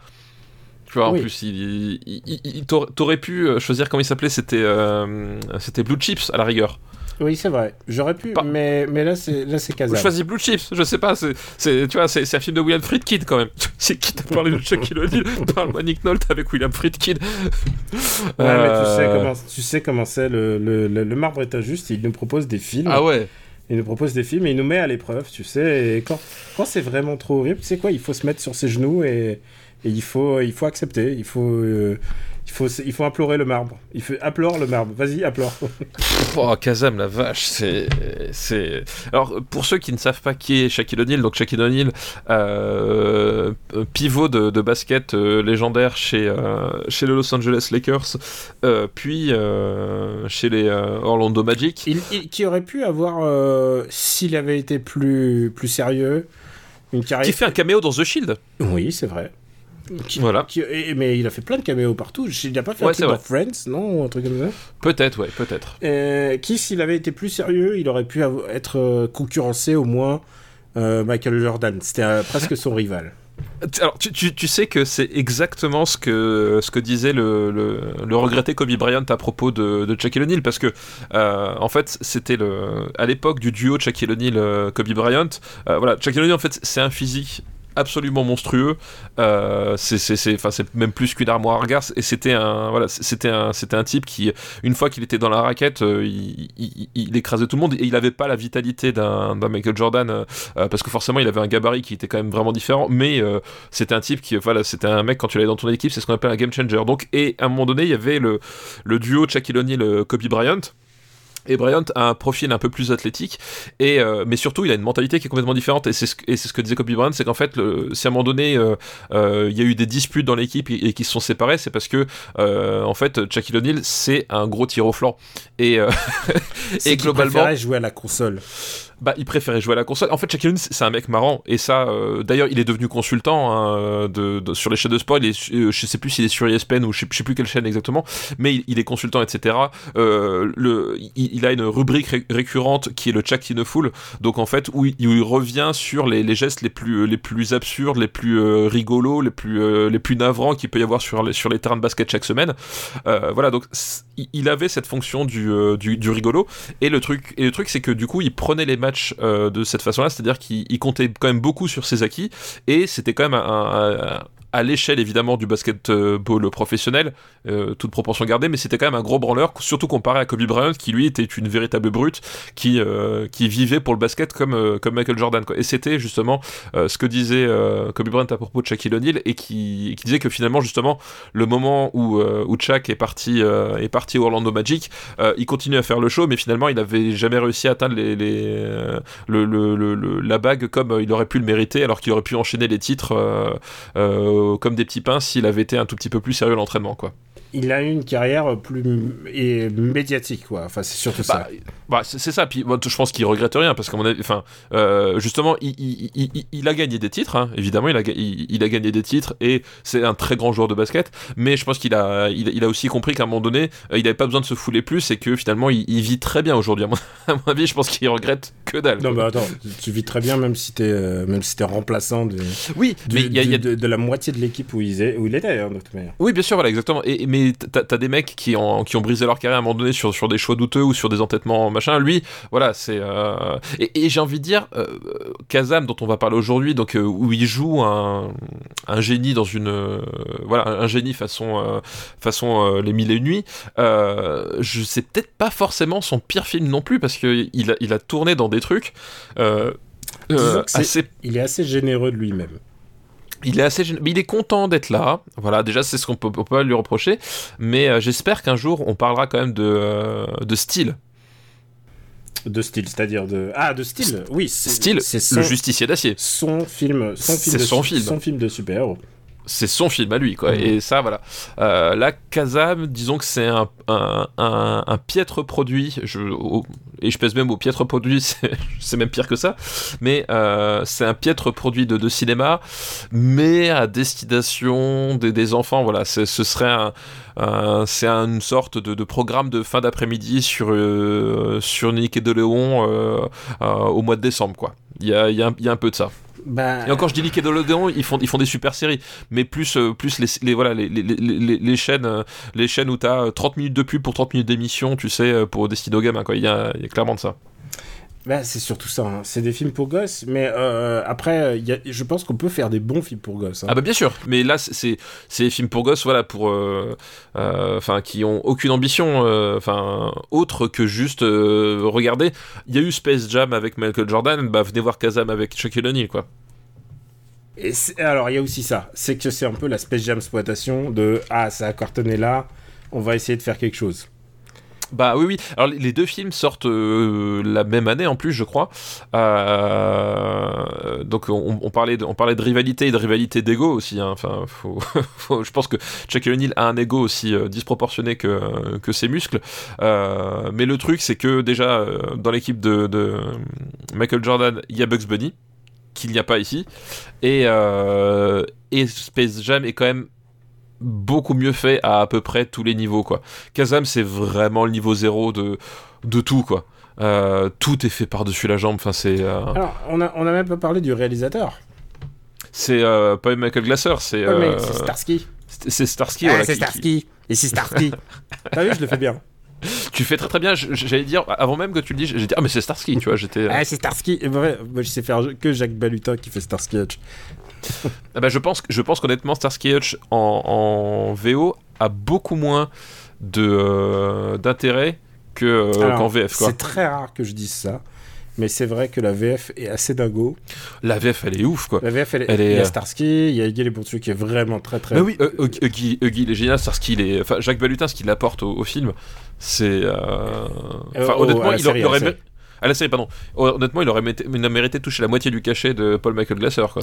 Euh, ouais, mais en plus, il y avait un truc vraiment qu'ils apportaient sur la bromance qui était en train de se jouer entre David Soul et, et Paul Michael Glasser. Et en plus, il y a un autre truc qu'il faut ajouter, c'est que euh, c'est le générique français le plus ouf par rapport au générique américain. Oui, c'est vrai. Euh, parce vrai. que d'habitude, les génériques français, c'était moins bien. Et là, le générique français, il est incroyable. Enfin, je- Complètement, il complètement. est, Oui, euh, oui, il est, euh, il, oui, il est, il est largement au-dessus. Ouais. Il est, bah, d'ailleurs, c'est un, c'est un Saban. Oui, c'est vrai, c'est vrai, tout à fait. C'est, euh, je sais pas si, vous- je, je sais pas si vous, euh, est-ce que je devrais parler d'Haïm Saban un jour? Faut que je- Parce que moi, si tu me lances sur Haïm Saban, je peux parler toute la nuit d'Haïm Saban. tu m'étonnes. Haïm Saban, c'est, vrai qu'il a composé les- le, le générique original de Goldorak et qui ensuite a créé Power Rangers, rien que ça. Enfin, il y a. euh, Donnez-moi un film produit par Haïm Saban. Donnez-moi un truc produit par Haïm Saban et j'en parle. Voilà, c'est, voilà. Et voilà, ça y est. Ça sera dans voilà, une- liste où il y a quelque chose de Haïm Saban. Quelque chose en vous de Haïm Saban, je suis prêt. Euh, mais donc, euh, Paul Michael Glasser, qui est pas, qui est pas un mauvais réalisateur, hein, c'est pas. Ah, je suis pas archi fan de sa Disons que, filmographie. hein. disons que Paul Michael Glasser, je pense qu'elle est comparable à euh, Richie Cunningham. Richie Cunningham, oui, ah, Ah, putain, euh, euh, Rush, euh, Rush, évidemment, le, le, le truc là, euh, Angers Démon. euh, Est-ce que tu- Oh putain, je vais pas retrouver le nom, ça fait chier. Est-ce que tu veux que je garde, que tu veux que je garde ton hésitation dans le... Bah, bien sûr, bien, bien sûr, bien sûr. Ron Howard. Ron Howard. Putain, j'ai trouvé. Ron Howard. Oui, parce qu'en fait, en fait, oui, parce que Ron Howard était un acteur, bien sûr, de, avant de devenir le, le réalisateur, pas très bon sauf, accident, il était euh, le, protagoniste de euh, Happy Days avec euh, Henry Winkler qui jouait Fonzie et qui est devenu lui aussi producteur de cinéma et aussi grand acteur dans Barry. Ah, j'ai bah, toujours pas vu Barry, donc euh, Ah, je peux bah. pas. euh, Mais euh, je- pense que honnêtement, euh, quand même, euh, malgré euh, malgré tout ce qu'on peut penser de Ron Howard, je pense que Ron Howard est un meilleur réalisateur que Michael Paul Michael Gasser parce que Ron Howard, en fait, effectivement, sur un malentendu, euh, il peut faire des trucs vachement bien en fait. Euh, il, il faut qu'il y ait les, les bonnes personnes au bon moment avec un scénario pas trop pourri, mais euh, voilà, euh, Apollo 13, euh, euh, Rush et même honnêtement euh, dans Solo, c'est pas lui qui, c'est pas lui le problème en fait, tu vois. C'est donc euh, donc Ron Howard, voilà, il, il peut faire des trucs plus intéressants que Paul McLaughlin, mais c'est vrai que euh, voilà, en termes de, de, de, de réalisateur qui quand euh, quand tu quand tu le laisses faire un peu n'importe quoi et c'est un peu no name, oui, je, je vois ce que tu veux dire quoi. Mais donc, pour revenir à, à ce film-là, tu sais quoi ça Pour moi, c'est ce que j'appelle les films Happy Meal, quoi. Oui, euh, oui, bah, je vois tout à fait ce que tu dire. ouais. C'est-à-dire que c'est des films que Hollywood produisait pour faire les produits dérivés et surtout pour faire les produits qui vont avec les fast-food. Parce que je mets à ma. Peut-être pas ma main à couper, mais je te parie tout ce que tu veux qu'il y a eu le menu dans une chaîne de fast-food. Il y a eu les publicités à la télé, genre Ah, mon lunchbox avec. euh, Oui, oui, je- je- ouais, avec chez. Wendy's ou, ou ailleurs, ouais, c'est clair, Oui, clair. oui, en fonction de, de- du budget. hein, parce que honnêtement, comme on vous l'a dit, il était. C'était pas, euh, c'était une énorme star, hein, mais c'était pas, c'était, pas, pas Michael Jordan. C'était pas Michael Jordan et je pense qu'honnêtement, quand tu, contrairement justement à, à Space Jam ou avec, Warner qui a quand même mis euh, allongé derrière, je pense que à mon avis 80% du budget du film c'était euh, c'était Shaquille O'Neal à mon avis, tu vois. Je pense qu'ils avaient ils avaient genre littéralement peanuts pour tout le reste du film et ça se voit. Ah, je peux te citer personne d'autre hein, qui a joué là-dedans. Ah non mais même euh, ouais, et puis puis enfin tout est tout est quand même assez navrant, enfin faut dire Ouais. faut dire ce qui est quoi. Il y a juste un mec. euh, Ah si, il y a quand même un mec. C'est euh, l'autre, l'au- l'acteur qui s'appelle euh, Francis Capra, qui ensuite a joué un rôle important dans Véronica Mars, une série que j'aimais beaucoup. Ah bah j'ai pas j'ai pas vu Veronica. Très bonne série, très bonne série Véronica Mars. Bon, bon, écoute, on va pas s'éterniser là-dessus, on va, on va classer Kazam. Oui oui, classons Kazam. Euh, euh, faut juste dire un truc. Il y a beaucoup de chansons. Il y a beaucoup de chansons et la vraie question c'est est-ce que c'est mieux ou moins bien que Chaque Fou? Euh, qui était le jeu vidéo avec Shaquille O'Neal. Alors, et attention, je regarde la bande son de, de Kazam. C'est un peu le. C'est un peu. c'est gros quand même. hein. Il y a Shaquille O'Neal donc, qui chante I Am Kazam. Il y a Usher. C'est tous les noms que tu connais. hein. Et, et- et d'ailleurs, du coup, là, effectivement, il fait une Will Smith parce qu'il y avait déjà eu Man in Black à l'époque. Exactement. Euh, Putain, il bouffe à tous les Il y a un râteliers. des chanteurs, il y a un des chanteurs de Boys to Men. Putain, il y a toute la, toute la scène, Ah bah. toute la scène R&B de l'époque, hein, quand même. Alors, c'est ce que je veux dire. Du, du coup, c'est quand même, c'est quand même effectivement pas, pas rien. Enfin, c'est pas du tout Macam Boys to Men, mais c'était, c'était énorme de les avoir. Enfin, voilà, c'était pas. Il y a une membre des, des TLC, euh, Lisa Left Eye, D'accord. Lopez, qui malheureusement est décédée. Comme tu. Si tu Ne le sais pas. Ah, bah, Je- écoute, voilà, bah, je- Il y a une des TLC qui est décédée à accident de, de voiture. Et il y a Shaquille O'Neal qui rechante avec, avec Wade J. Robson. Et je me demande si c'est pas un basketteur. Non, ça va, c'est pas un basketteur. Qui y a d'autres qui, qui peut te faire rigoler? Il y a Backstreet Boys. Ah, putain. Oui. Les Backstreet Boys, ils sont jamais loin, hein, franchement, quand il y a du bon. Ah ouais, c'est ça. La, la connexion directe avec Seth Rogen. Il y a, un Voilà. rap- il y a Fat Joe dans les rappeurs et, et je sais qu'il y a Dabrat qui était une chanteuse, euh, euh, une chanteuse de, bah, de rap de, que, à l'époque où j'écoutais du rap dans, dans les années 90 qui, qui a joué, D'accord. qui a joué son pro- euh, propre caméo dans ce film. Voilà. D'accord. Voilà. Eh ben écoute. Parce qu'à l'époque c'était un honneur, j'imagine, tu vois. Ah bah oui, non, mais je, bah, je pense que voilà, c'était. euh, Voilà. Voilà. Bref. Et attention, la, la, la, la bande originale contient le premier enregistrement prof, le premier enregistrement pro de la chanteuse Pink. Est-ce que tu te souviens de la chanteuse Pink? Euh, oui, je me souviens de la chanteuse Pink. Bah voilà. effectivement. Ça s'écrit Pink avec un point d'exclamation maintenant, figure-toi, on dirait. Ah oui, bah Ouais. c'est d'accord. Bah, je voilà, bah, je, je leur ai appris des choses aujourd'hui. Ouais, tu vois, je suis pas venu pour rien. Ouais, non, mais on apprend des trucs. Alors, on va classer Kazam. Ouais. Est-ce que c'est mieux que Mortal Kombat? Euh, non, je préfère Mortal Kombat. Je sais Ouais, même pas où j'ai- classé Mortal Kombat. ouais. D'ailleurs, en parlant de Mortal Kombat, t'as vu la bande-annonce du nouveau Mortal Kombat? Eh ben écoute, elle est bizarrement très satisfaisante. Et- Est-ce que t'as pas envie de le voir? Et il y a deux acteurs que j'aime bien déjà. Bah t'as Joe Talim qui fait Sub-Zero et Sego- euh, raconte, Sanada. euh, Shiroki Sanada qui, qui fait euh, euh, pas Venom mais euh, Je sais pas qui le il fait. Si, il fait bah, t'as Sub-Zero, t'as Venom Et Scorpion. et, et il fait Scorpion. Il fait Scorpion, mais il fait Scorpion avant qu'il porte le masque alors. Bah, il fait, je pense qu'il fait Scorpion, euh, genre traumatisé, etc. Qui, qui- et puis à la fin, parce qu'à la fin, tu, tu, tu vois des images, euh, justement, le moment où il fait le fameux Come here, Mhm. euh, il, il porte le masque à ce moment-là, donc euh, voilà. Et ça sort cette année alors? Et ça sort cette année, euh, voilà, donc euh, sur. euh, c'est- Warner Bros, donc ça va être. euh, c'est Warner. Donc ça va être diffusé. pardon, HBO ça va être cousin, cousin des États-Unis qui t'envoie. Ça va être, ouais. Et il y a Asano aussi, Takanobu Asano, qui avait joué déjà dans, dans le monde Marvel, puisqu'il jouait dans Thor. Oui, c'est vrai. Et c'est vrai que globalement, les personnages asiatiques sont tous joués par des asiatiques cette fois-ci. Ouais, c'est genre, ils, je- genre. ils se sont dit, ils se sont dit ce coup-ci, on va, on va essayer de faire en sorte que les ninjas soient, soient des asiatiques. Donc écoute, euh, moi je suis vraiment hypé par le nouveau Mortal Kombat, on verra ce que ça donne. quoi. Je suis pas ouf d'avoir les origines de, de Kano, parce que j'en ai rien à foutre de. Oui, tu t'en fous un petit peu, Ouais. oui, mais. Mais euh, bon, ils le mettent parce qu'il est suffisamment populaire. Enfin, ils ont mis, ils ont mis ceux qui sont. Alors, tu sais quoi, Mortal Kombat, c'est pas ma salade. hein. J'aime pas du tout euh, le. J'aime pas trop les, j'aime pas, pas les jeux enfin Le lore Ouais. m'intéresse pas, le- les jeux m'intéressent pas. En fait, les Mortal Kombat m'intéresse comme structure quand ils le donnent à DC pour faire Injustice. Parce qu'en fait, je crois que Mortal Kombat est, est- est contagieux. Les choses que Mortal Kombat touche deviennent stupides. bah, Et je pense que DC Comics, au contact d'Injustice, devient complètement con. oui oui Mortal Kombat c'est une approche euh, très on va dire euh, à, à Rust Belt de- du jeu de combat donc euh, oui c'est pas c'est pas très fin ni très voilà Donc, oui, je, suis- je suis un peu un, un petit peu emballé. Et écoute pour moi c'est moins bon que les deux Mortal Kombat Attends, on a, on a classé Annihilation Euh, Destruction. destruction finale donc oui annihilation oui Ouais. Euh, oh là, ouais. Euh, Est-ce que c'est. moi Attends, euh, film de super-héros, Spawn film avec des basketteurs je préfère double team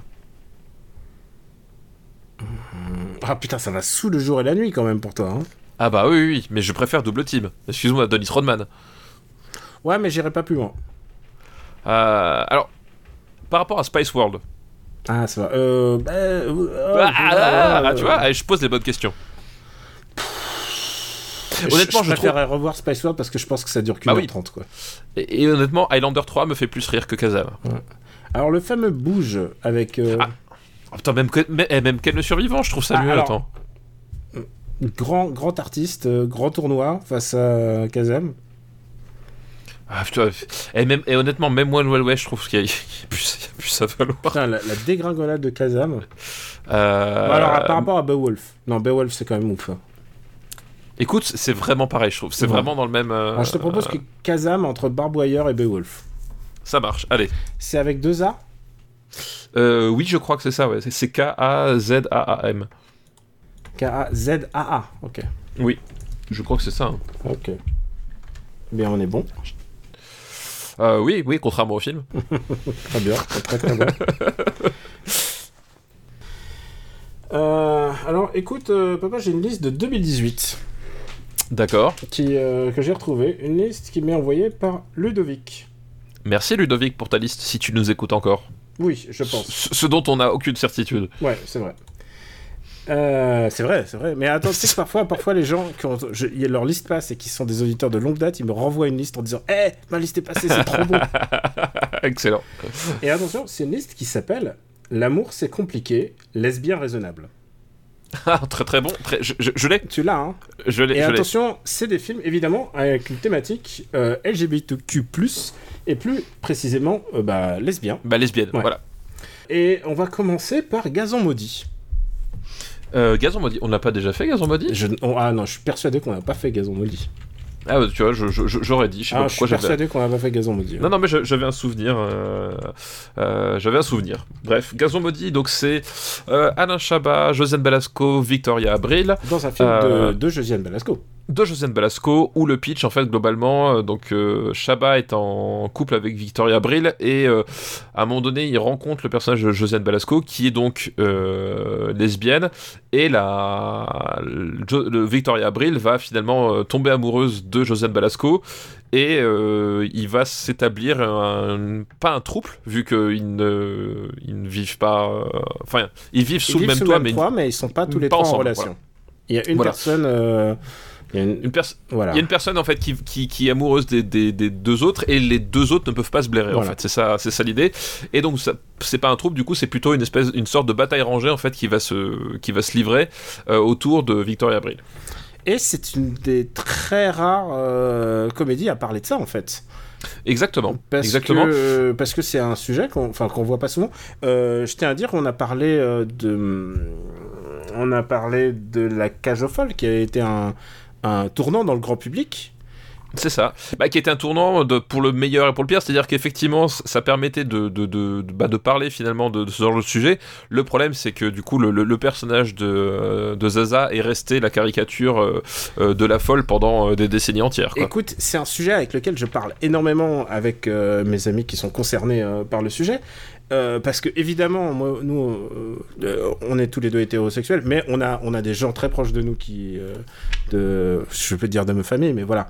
bah oui oui bien sûr ouais. Et qui, et qui le sont. Mais, c'est mais par contre, je parle jamais de ça avec eux, mais par contre, j'en parle avec tous mes amis euh, qui sont concernés, et surtout par la représentation, parce que c'est un sujet qui m'intéresse. Tu sais, moi, j'étais un, j'étais un simple connerie de gamin. euh, quand j'étais petit, euh, j'adorais voir Colossus, parce que Colossus, c'était un russe, et je m'identifiais à un russe immigré aux États-Unis, alors que moi, j'étais. j'étais tu vois, il y avait un truc, je comprends complètement le sentiment, le besoin de représentativité. Et, euh, et je leur demande toujours est-ce que euh, bah, la cage aux folles et alors il m'explique il m'explique que bah, c'est à, c'est à la cage aux folles est à, à double tranchant parce que c'est Oui, double- ouais, ouais. parce que ça montre aussi des gens qui sont heureux en couple et, Oui, voilà, tout à fait, et oui. qui montre aussi une forme de normalisation des relations alors euh, que tu aimes ou que tu aimes pas le film ça ça a un peu fait évoluer une, une partie de la représentativité même si évidemment euh, 99% de la communauté ne- n'est pas n'est pas En, représentante en fait- en fait, le, le- ça, ça. en fait, c'est ça. Le, le truc, c'est que ça a permis finalement de mettre dans, on va dire, dans le dans le champ de vision du grand public euh, les, les, les, euh, les couples euh, homosexuels masculins. Le problème, c'est qu'effectivement, euh, comme comme ça a cartonné, c'est très vite devenu la seule représentation qu'avaient euh, les, les gens qui n'étaient eux-mêmes pas homosexuels. Donc, c'est en fait, c'est finalement le, piège, c'est-à-dire que euh, c'est devenu la caricature et justement le mot, euh, bah, le voilà, la cage aux folles, le mot de la, folle finalement le, euh, ces personnages sont heureux, mais l'image de la folle est jamais désamorcée par le film. Finalement, c'est ça qui va rester, et c'est ça qui est resté pendant pendant des années aussi. Donc euh, oui, forcément, il y a ce côté double tranchant. euh, double tranchant, c'est quand effectivement t'es le seul film ultra populaire à parler du sujet, bah au moment, tu deviens finalement le, la référence pour ceux qui qui veulent pas forcément s'intéresser au sujet au-delà de au-delà de ça quoi. Et avant qu'on parle de dire si on a aimé ou, ou pas, euh, donc euh, il y a ce trio Victoria Bridge, Lucien Malasco et, et Alain Chabat, ce qui paraît intéressant, et pour en avoir discuté avec, euh, avec des gens qui, s'intéressent aussi à cette représentativité, je leur disais, mais quand même, Josiane Balasco, elle est montrée de manière, elle est ultra antipathique en fait. Elle est montrée comme, bah, elle est hyper offensive. Elle est là pour détruire le le- l'espèce de nid douillet dans lequel vivotent euh, Alain Chabat et, et Victoria Abril. Enfin, c'est les arguments qu'il me disait. Mais en tout cas, euh, moi, il y a un truc qui me paraît évident, et je pense que c'est grâce à Alain Chabat, c'est qu'Alain Chabat est à la fois très sympathique et un putain de connard. Bah, Et c'est ça, en qui- fait. Et c'est ça qui fait la dynamite. La dynamite, c'est que, c'est que lui se révèle être un, un affreux Jojo, quoi. Bah, même plus qu'à la Jojo, c'est-à-dire que c'est vraiment. Bah, en fait, oui, c'est- pour, c'est- parler poliment, hein, c'est un, Voilà. vrai- un vrai Euh, parce qu'effectivement, le personnage de- d'Alain Chabat, c'est un type euh, extrêmement sûr de lui. C'est un queutard en fait, parce qu'il il trompe sa femme, euh, sa femme sans arrêt. Et donc, il est dans cette, euh, dans cette image du, du, du macho qui trompe sa femme à tout bout de champ, mais qui supporte pas de, de se faire tromper à son tour en fait. Voilà, c'est typiquement le genre de mec à qui t'as envie de filer des baffes. À un moment donné, c'est- comme les types qui, qui, vont, qui, qui, jouent, qui jouent avec le feu, qui à un moment donné vont dire merde, je me suis brûlé le doigt quoi. Bah oui, au bout d'un moment, tu, tu, tu l'as cherché, quoi.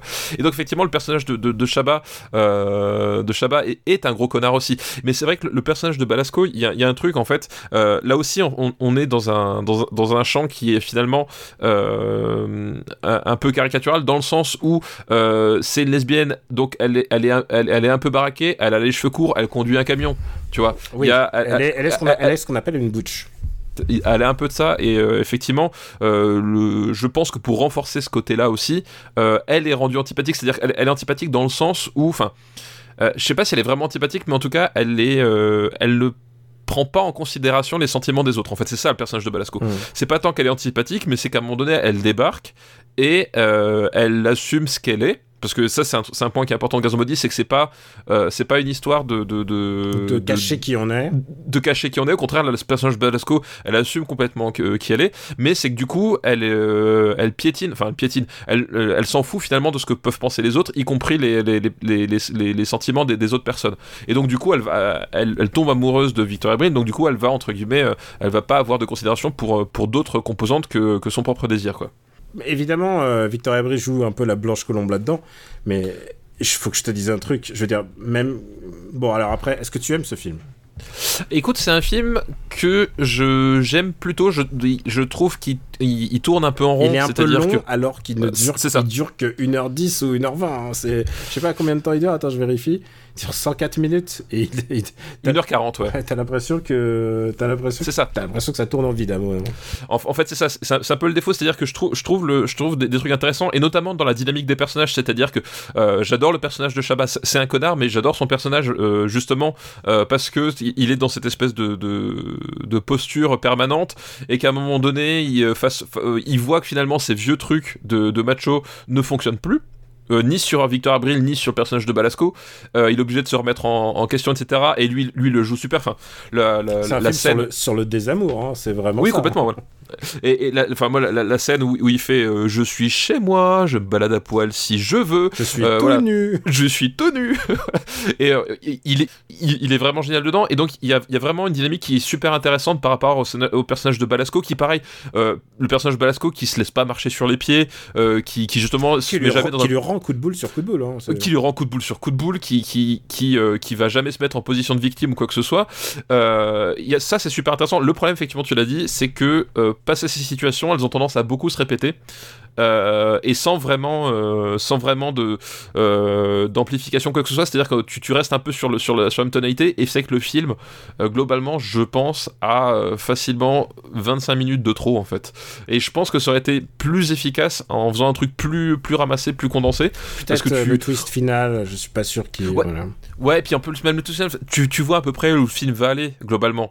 Et, et tu te dis, putain, on n'a pas besoin de passer par autant de répétitions de situations. C'est-à-dire qu'effectivement, le euh, Shabba qui se balade à poil une fois, c'est rigolo. Le coup de boule, c'est rigolo. Oh, T'as compris le truc, en fait. Et, euh, et à un moment donné, ça stagne, en fait. Il y a, un truc.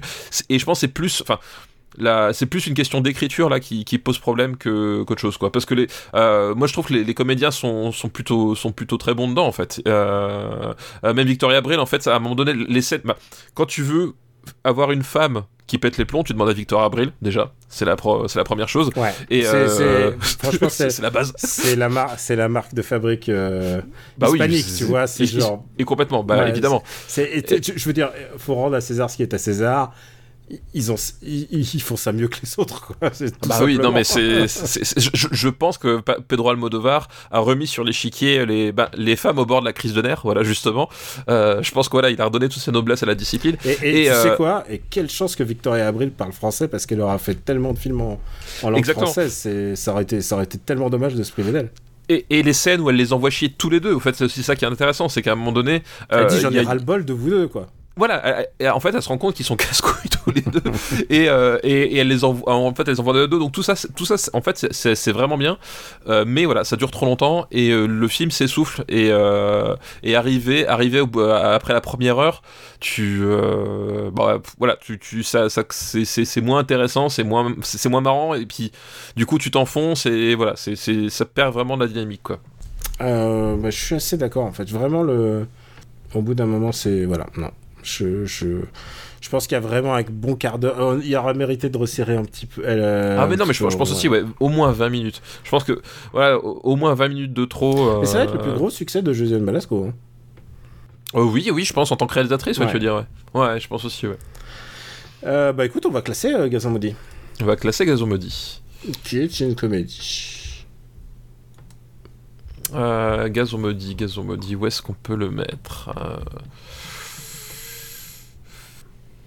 je trouve ça moins fun que Didier. Oui c'est oui Didier c'est Didier Alain mieux. Chabat comparable, je trouve que Didier est plus Ouais. rigolo. Didier est plus rigolo. Je regarde la Euh, prochaine comédie. Hmm, Ah, c'est mieux que Les Visiteurs. Ah oui. Donc c'est entre 133 et 150. Ah non mais c'est- tout tout est mieux que les visiteurs en fait. Euh, c'est moins bien que Pleasantville. Euh, c'est moins bien que Pleasantville. Ah, c'est moins bien King of New York. Non, faut pas, faut pas déconner non plus.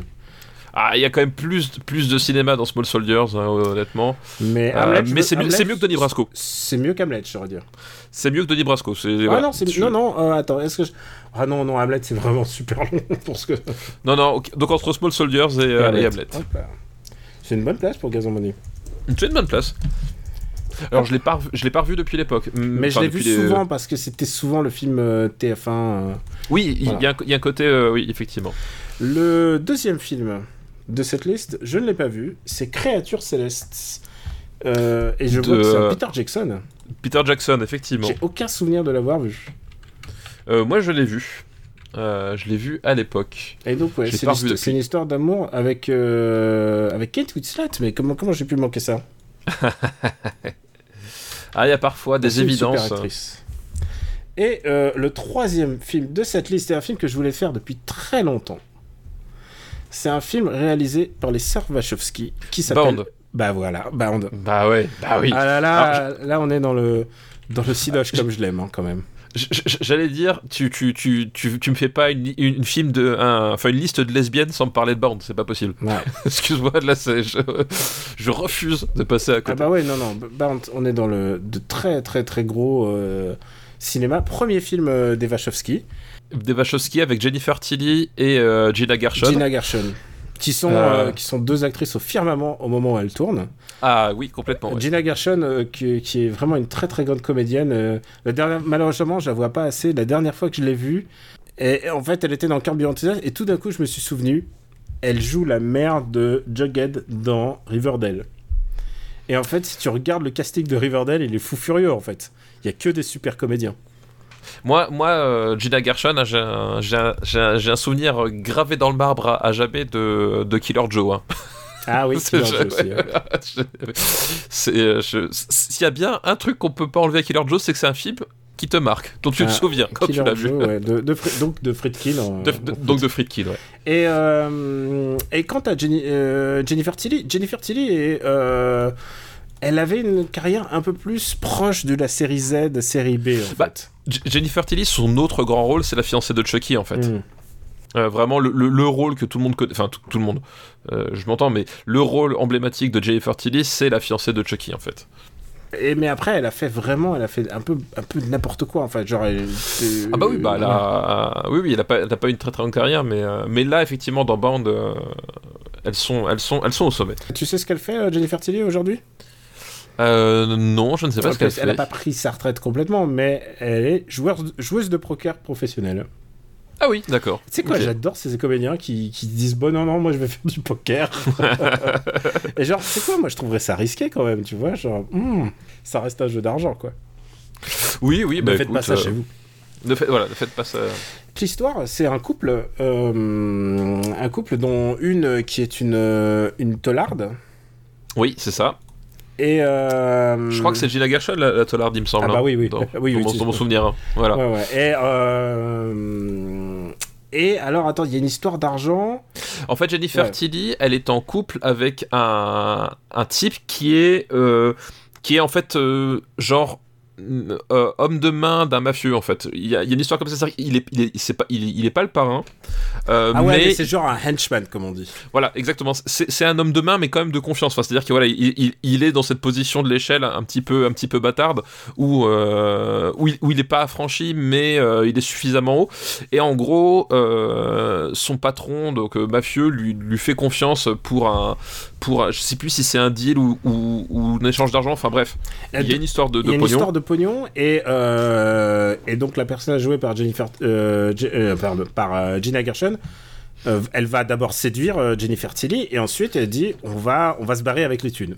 On va, on va se barrer avec les tuiles loin de ce connard, effectivement. Et euh, s'ensuit plein de péripéties euh, et de, de kidnapping et de voilà d'où d'où le titre. hein. Voilà, de, de, de, de, kidnapping, euh, de rebondissements divers et variés, parce que voilà, il y a, y Band est, est très très ancré dans les années 90 pour ce, pour ce côté-là, c'est-à-dire que euh, c'est un peu le, le, le même genre de structure que tu retrouves finalement euh, dans, dans le film de Tony Scott, comme il s'appelle, True Romance. Ouais. En fait. C'est un peu, c'est un peu trop romance. c'est tous ces films un peu néo-noirs, mais noirs dans le sens nostalgique, quoi. Ils prennent la nostalgie, mais ils essayent de lui mettre quelque chose. Et je pense que True Romance, c'est un peu de ça, un, un peu de ça, et, et Bound Ah bah c'est... Bah, en fait, voilà, ils, ils sont vraiment, je trouve, dans la même, dans la même. C'est-à-dire que euh, il y a True Romance, euh, il y a Bound, euh, il y a, il y a d'autres films comme ça où en fait globalement le le truc c'est qu'on on va on va prendre le effectivement les archétypes du film noir donc euh, la femme fatale donc ici la femme fatale ben c'est plutôt Gina Gershon euh, le, le mafieux le, le, crime euh, et on va rajouter ce, ce truc très années 90 qui est en fait la la mécanique du, du, du twist puisque à chaque fois en fait la- les situations vont vont, vont procéder comme des engrenages c'est-à-dire qu'il y, a- y a vraiment cette idée que les personnages vont faire chacun les trucs de, de leur côté et en fait à un moment donné euh, il va y avoir un élément qui fait que euh, tout le monde n'est pas au courant de tout, qu'il va y avoir une sorte de quiproquo mortifère, et toutes les pièces de l'engrenage vont, s'enclencher et jamais s'arrêter. Et, euh, et c'est vraiment ça en fait qui se passe dans, dans, dans Romance, qui se passe dans, dans Band, c'est-à-dire qu'arrivé à un certain stade du, film, donc t'as les, les, deux nanas qui font leur truc, t'as le mec qui fait le truc, t'as le patron mafieux qui a encore un autre truc, et en fait à un moment donné, euh, ça, va- se gripper et surtout ça va s'enclencher. Et du coup à partir de là il va y avoir une cascade d'événements euh, qui vont se incontrôlables qui vont se, succéder les uns après les autres. Et t'as ce ce côté euh, ce côté triple tiroir finalement du, dernier acte du, du film quoi Et, euh, et c'est un film presque comic book dans ses rebondissements, hein, parce qu'il y a, je pense Bah a- oui, on a parlé de Dick Tracy il y a pas si longtemps, il y a une inspiration de Dick Tracy, il y a une inspiration de Sin City qui est déjà en publication euh, par Frank Miller, et, euh, et, je pense que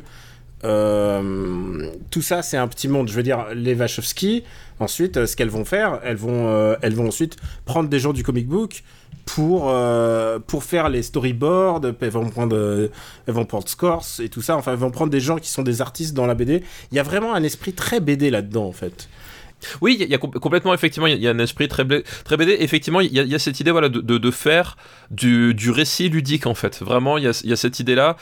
Et, et, et ce qui est intéressant dans Bande, c'est que du coup, c'est un film qui va reposer beaucoup sur le, sur le montage, euh, puisque, en fait, il va y avoir une action qui va se situer dans un appartement, euh, une, action, une, une action qui va se situer dans un autre appartement, puis en fait, il va y avoir une réaction qui va se produire et, et qui va faire une sorte de cercle euh, vicieux, parce que forcément, c'est des, des criminels, c'est des gangsters, donc euh, ça se finit pas forcément toujours bien pour tout le monde, mais il y a cette idée qu'effectivement, euh, par le montage, en fait, enfin, seul le montage, finalement, permet aux spectateurs de comprendre ce qui se passe, alors que les personnages, eux, ont- ont- ont- sont chacun dans des, espaces séparés et ne peuvent avoir qu'une vision parcellaire de, la, réalité des événements. Et en plus, il y a ce côté un peu, cette volonté d'être dans le le, la série B, enfin, ou pas la série B, Oui, mais aussi. un peu, ouais. euh, bah, Au sens noble. c'est les films qu'elle regardait à l'époque, euh, c'est-à-dire bah, c'est des films avec, euh, avec de la violence et du sexe.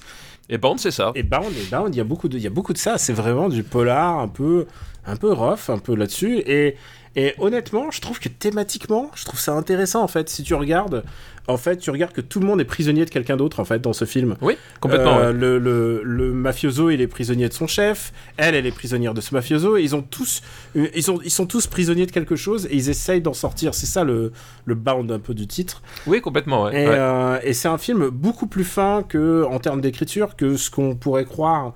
Euh, c'est pas juste un, c'est pas juste une une pantalonnade, euh, une pantalonnade de BD en fait. C'est, euh, il y a vraiment, il y, a- une vraie. euh, je pense que pour un premier film, pour les Wachowski, c'est vraiment.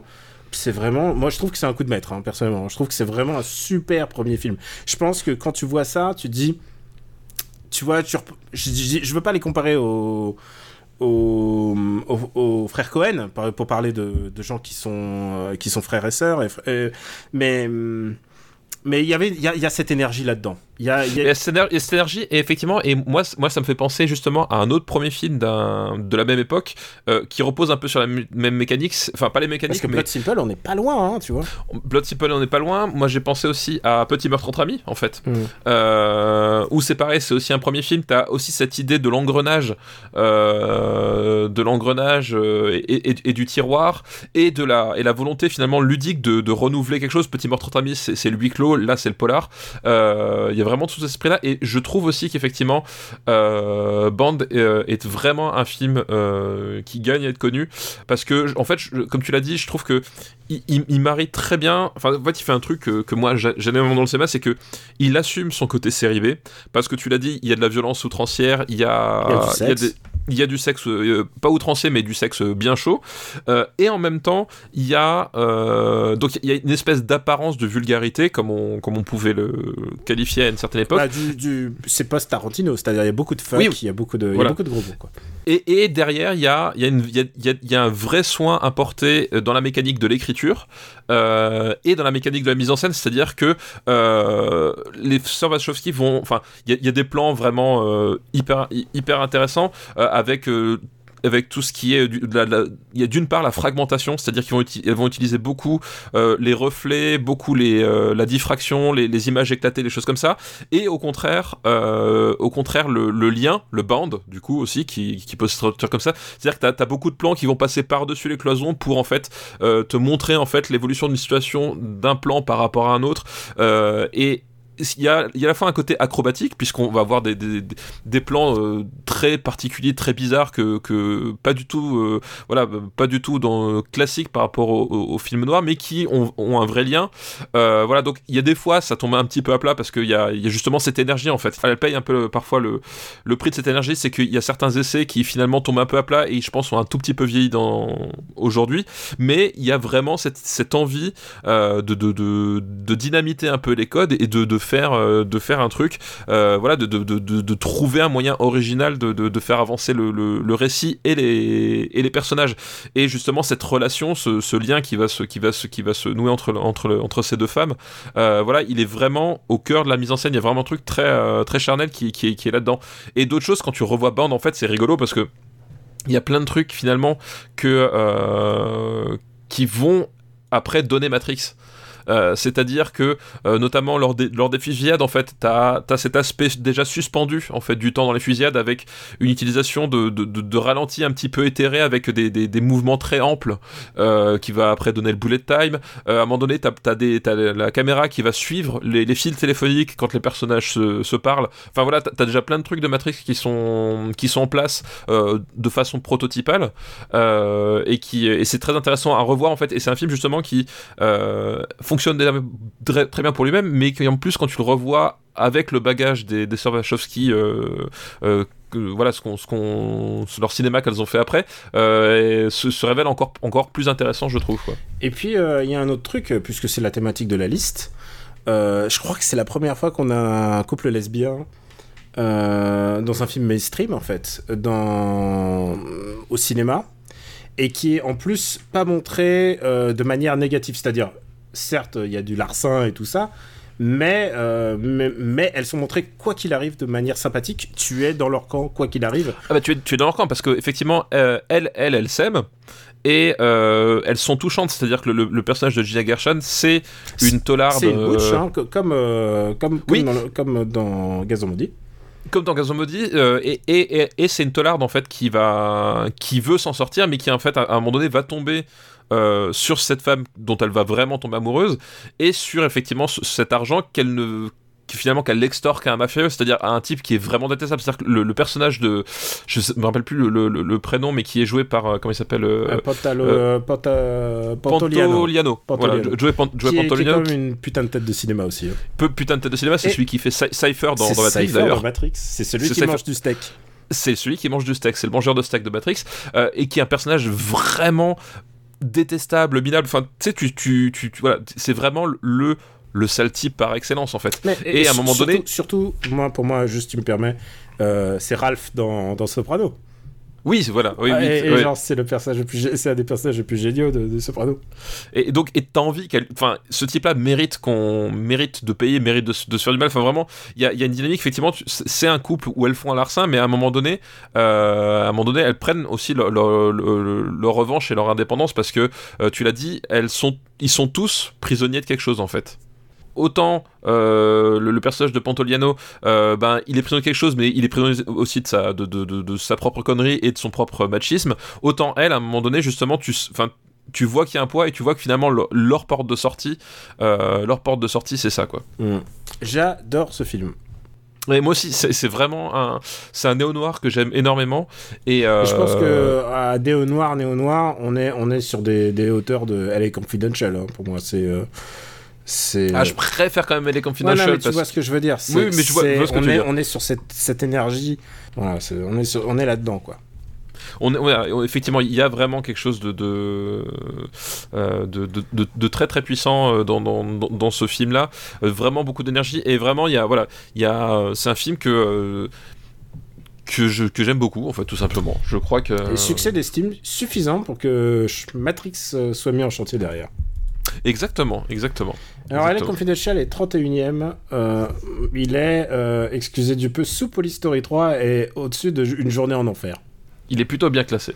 Euh, Donc c'est moins, c'est moins bien, mais ça, on va, on va commencer à regarder. Où est-ce que tu... Alors moi, je le mettrais déjà sous Jackie Brown quand même. Ouais, Jackie Brown, ouais, c'est genre... Ouais, je- ouais, non, tu bon, peux pas, ah. tu peux pas. Euh, moi, je dirais entre l'entre de la folie et Smoke. Moi, je le laisserais au Je mettrais Smoke quand même au-dessus. Ah bah écoute, entre Smoke et un plan simple alors. Et ben voilà, hop, on a... Bah écoute, c'est... Band qui est quand même euh, assez haut classé, hein, puisqu'il est au-dessus d'un plan simple. L'étrange Noël de Monsieur Jack, Will Hunting, Toy Story. Euh, Philadelphia, Ouais. Strange Day, Germinal, euh, Bernie, voilà, enfin, Voilà. Il les est... têtes qui coûtent il faut juste rappeler qui est au-dessus. Eyes Wide Shut, Schindler List, La Haine, Bram Stoker Voilà. Dracula, Lampe de la Folie et Smoke. Voilà. Voilà, donc euh, il est très bien classé. Ouais, c'est pas mal. Mais après, c'est très dur de rentrer. Déjà, dans le top 50, c'est quand même, faut être costaud. Hein. Bah, même, même j'ai envie de dire, tu peux, tu peux aller jusqu'au top, euh, au top 100. Regarde, le centième, c'est quoi? Euh, Le centième, c'est Chunking Express. C'est Aladdin et Van Gogh et un air de famille. Voilà, donc tu vois, c'est on et, est. Babe, et Babe est, est- Babe est tellement bas alors que j'adore tellement Babe. Je crois que Babe, c'est l'ours de cette génération. Euh, j'ai plus d'affection pour l'ours, Bien sûr, mais j'adore Babe quand même. Je vois ce que tu veux dire. Eh bien, écoute, euh, c'est fini pour aujourd'hui. On va juste remercier. On va remercier Ludovic pour sa liste. Merci Ludovic pour ta, pour ta liste. Très bonne liste. hein. Moi, je suis content d'avoir parlé de bande. Je suis content d'avoir pas de bande. Et aussi de, de. Je regarde. Ah, attends, j'ai pas mis euh, Créature euh, Céleste en, en devoir de vacances. Ah oui, devoir de vacances, ouais. Hang on, hang on, devoir de vacances. Et Band, du coup, alors il est nulle part en... dans des forfaits, mais il se trouve en VOD euh, un peu partout. Ah ouais? Ouais. Je regarde. Chez, euh, chez Apple TV, chez Canal. Je crois qu'il euh, était revenu chez OCS à un moment. Ah bah apparemment il y est plus. hein, Ouais, mais tu sais, ça revient périodiquement en fait quand ils Oui, font des, des rétrospectives. euh, Ah non, il est sur le forfait Canal Canal euh, voilà, qu'on n'a pas. Donc ah, ouais. et voilà. il est sur Stars. Qu'est-ce que c'est que Stars? Stars Play, c'est un truc, c'est un truc de Amazon. Ouais, bah c'est de la location. Ah oui, c'est oui, c'est- la chaîne Stars avec un Z, du Ouais. coup. Oui, oui, d'accord, oui, c'est un. Oui, oui. Ah, on peut regarder Buffalo 66 hein, si on veut. Ah bah, euh, mais pas là. Sans moi. pas, pas, pas, pas, là, pas, pas ce soir. Pas ce soir. Euh, bah voilà pour aujourd'hui. Stéphane, est-ce que tu as une reco? Et oui, j'ai une recommandation ibérique, figure-toi. Ah, j'adore quand Avec- parce que les- à chaque fois ça marche toujours bien. Euh, J'ai encore une série à regarder que tu as m'en recommandé. Eh oui, Antidisturbios, Ouais. exactement. Euh, et ben là, du coup, c'est un jeu vidéo, euh, parce qu'on ne parle pas assez du, du jeu vidéo ibérique. Alors, je sais pas s'il y a beaucoup de sociétés, j'en sais rien, je le connais pas très bien, mais en tout cas, là, c'est un jeu donc qui, qui nous vient d'Espagne et qui s'appelle Blasphemous, qui est sorti en 2019, hein, donc c'est pas, il date pas d'hier. hein.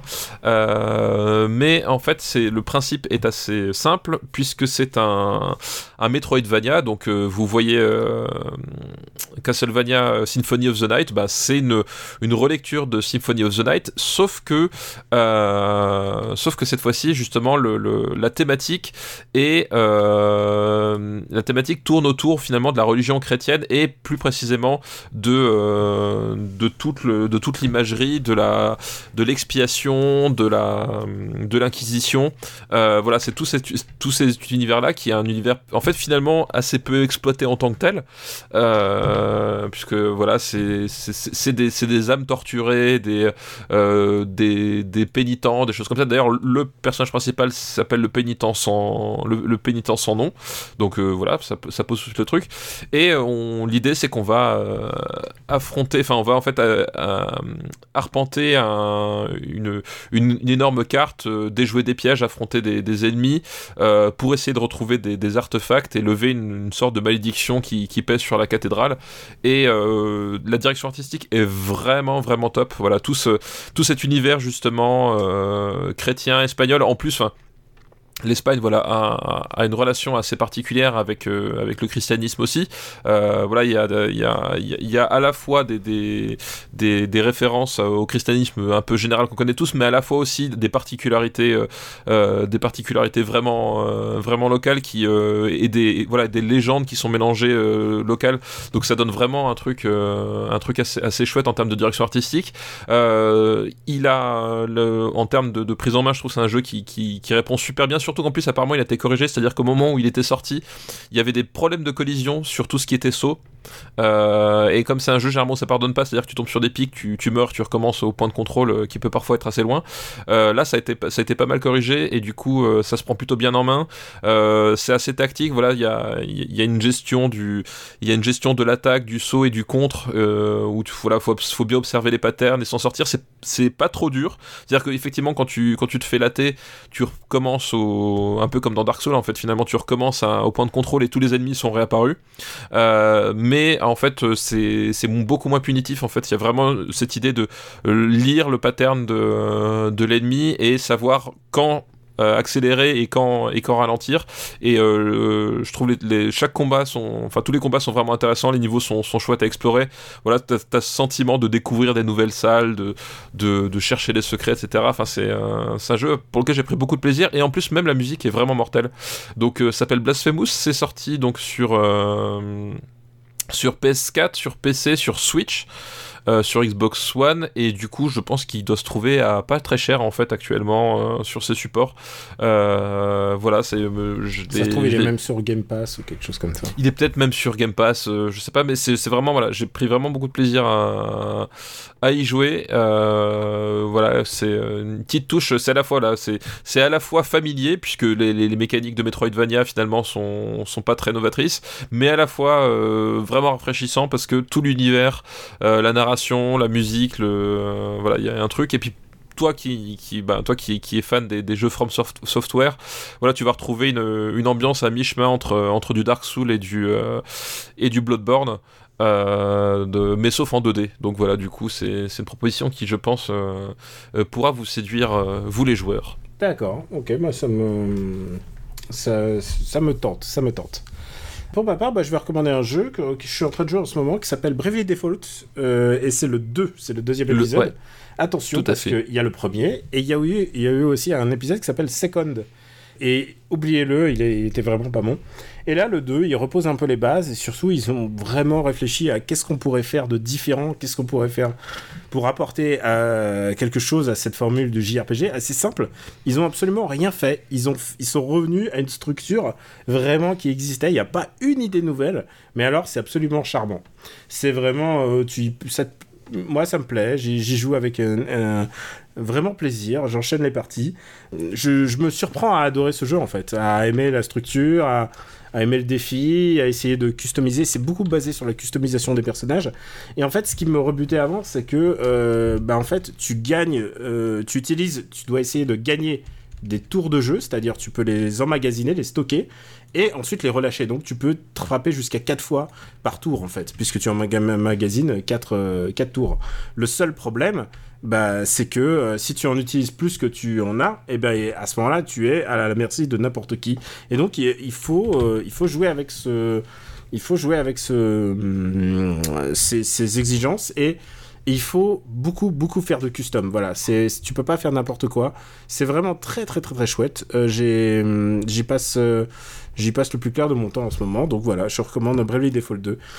Eh ben écoute, Je sais pas noté. si, je sais pas si t'es branché JRPG, mais en tout cas, Bah, en fait, je suis, je branché- en fait, j'avais, j'avais joué à Bravely Default 1, euh, que j'avoue, j'avais fini par lâcher au bout de, de 20, 15, 20 heures. Ouais, ouais, c'est normal. Voilà. Il y a toujours un cap dans ces jeux en fait. C'est Et- voilà, je, je et- peux comprendre, je peux comprendre. Et voilà, et j'avais un peu ce sentiment justement où euh, t'avançais, puis en fait tu tournais quand même pas mal en rond et euh, de rallonger la sauce. Et voilà, au, au bout de ouais, 20, 20 heures environ, j'avais lâché le premier. euh. Il y avait des trucs intéressants, mais voilà, je trouvais certaines mécaniques un petit peu, on va dire, euh, qui manquaient de dynamique. quoi. C'est-à-dire qu'il y avait, il y avait un côté, euh, pour un RPG, des- tu stagnais beaucoup à arriver à certains stades de l'histoire. quoi. Voilà. Eh ben écoute, euh, bah, le 2, le 2 c'est vraiment dans la même veine, hein, c'est exactement ça. C'est fini pour aujourd'hui? Et ben oui, c'est fini pour aujourd'hui. Merci d'avoir, de nous avoir écoutés. Donc, vous pouvez toujours envoyer des listes. Euh, on va vous dire, je- sans doute, on va faire encore une émission euh, dans les années 90. Donc, c'est encore le dernier moment pour nous envoyer des listes. Allez-y. C'est fini pour aujourd'hui, en tout cas. On vous remercie de votre fidélité. Ça nous touche beaucoup. Euh, le podcast, il est disponible sur supercinébattle.fr, là où vous pouvez retrouver la master list. Et pas de médisance. J'ai mis à jour la, la master list la semaine dernière. Et euh, merci, merci à tous de votre soutien. On est tous avec vous. On sait que c'est une période un peu bizarre. On ne sait pas à quelle, à quelle sauce on va être bouffé, mais voilà. Est-ce que Steph, tu veux rajouter quelque chose? Euh, non, non, écoute, euh, ma foi, j'ai envie de dire. euh, si, peut-être une chose, une, roco cachée, euh, c'est le mois de mars, et profitez-en pour aller voir en fait le, le site de la NASA. nasa.gov slash mars 2020 euh, tout simplement parce que ils mettent à jour très régulièrement euh, avec des photos, des vidéos de la mission Persévérance et euh, du coup voilà ça, vous fait votre livraison presque quotidienne de nouvelles images de Mars. Et personnellement je trouve ça fascinant. En fait je, je, je reste scotché sur le site de la NASA tous les jours à regarder les nouvelles images à explorer voilà. Et je pense que c'est le genre de truc comme on est obligé de rester chez nous bah finalement c'est un moyen de s'évader comme un autre quoi Euh, ouais, bah écoute, c'est une bonne roue cachée, alors notez bien ça. Euh, parce que évidemment, ils sont pas allés sur Mars, hein, on est, euh, on est d'accord. Ils, Oui, sont, oui. ils, ont même pas- ils sont même pas allés sur la Lune. bah non c'est voilà c'est Christopher Nolan c'est un décor tout ça enfin voilà mais euh, Mais on en a parlé, mais tu sais, ça, me- ça me tue que dans Les Diamants sont éternels, il y a une scène de recréation de- de- d'atterrissage lunaire, comme si c'était déjà un hoax à l'époque. Ah bah oui, mais je- genre je- deux ans après, quoi. Je, je pense qu'effectivement devait peut-être y avoir des, des, des, des vannes qui devaient circuler Imagine, il y euh. aurait eu Internet à l'époque. Non mais c'est ça, je, je pense qu'en fait le, le- le- le propre de la théorie du complot c'est pas que c'est c'est de, de, de- de 2020, c'est juste qu'aujourd'hui il y a une boîte d'amplification qui avait jamais eu avant quoi. Exactement. Eh bien écoutez, euh, merci, merci en tout cas de nous suivre, merci de, de faire une boîte d'amplification euh, à ce podcast. Euh, pour nous aider aussi, c'est possible, c'est patreon.com slash rp. Voilà, vous pouvez, vous pouvez nous aider à hauteur de ce que vous pouvez. En tout cas, on vous remercie parce que ça nous permet d'avoir notamment des récos, des, des jeux vidéo ou, des, ou même des, des jeux de société. Voilà, ça nous, Tout voilà. à fait, effectivement. On vous remercie beaucoup et on vous dit à très très très bientôt. Ciao Ciao à tous, merci.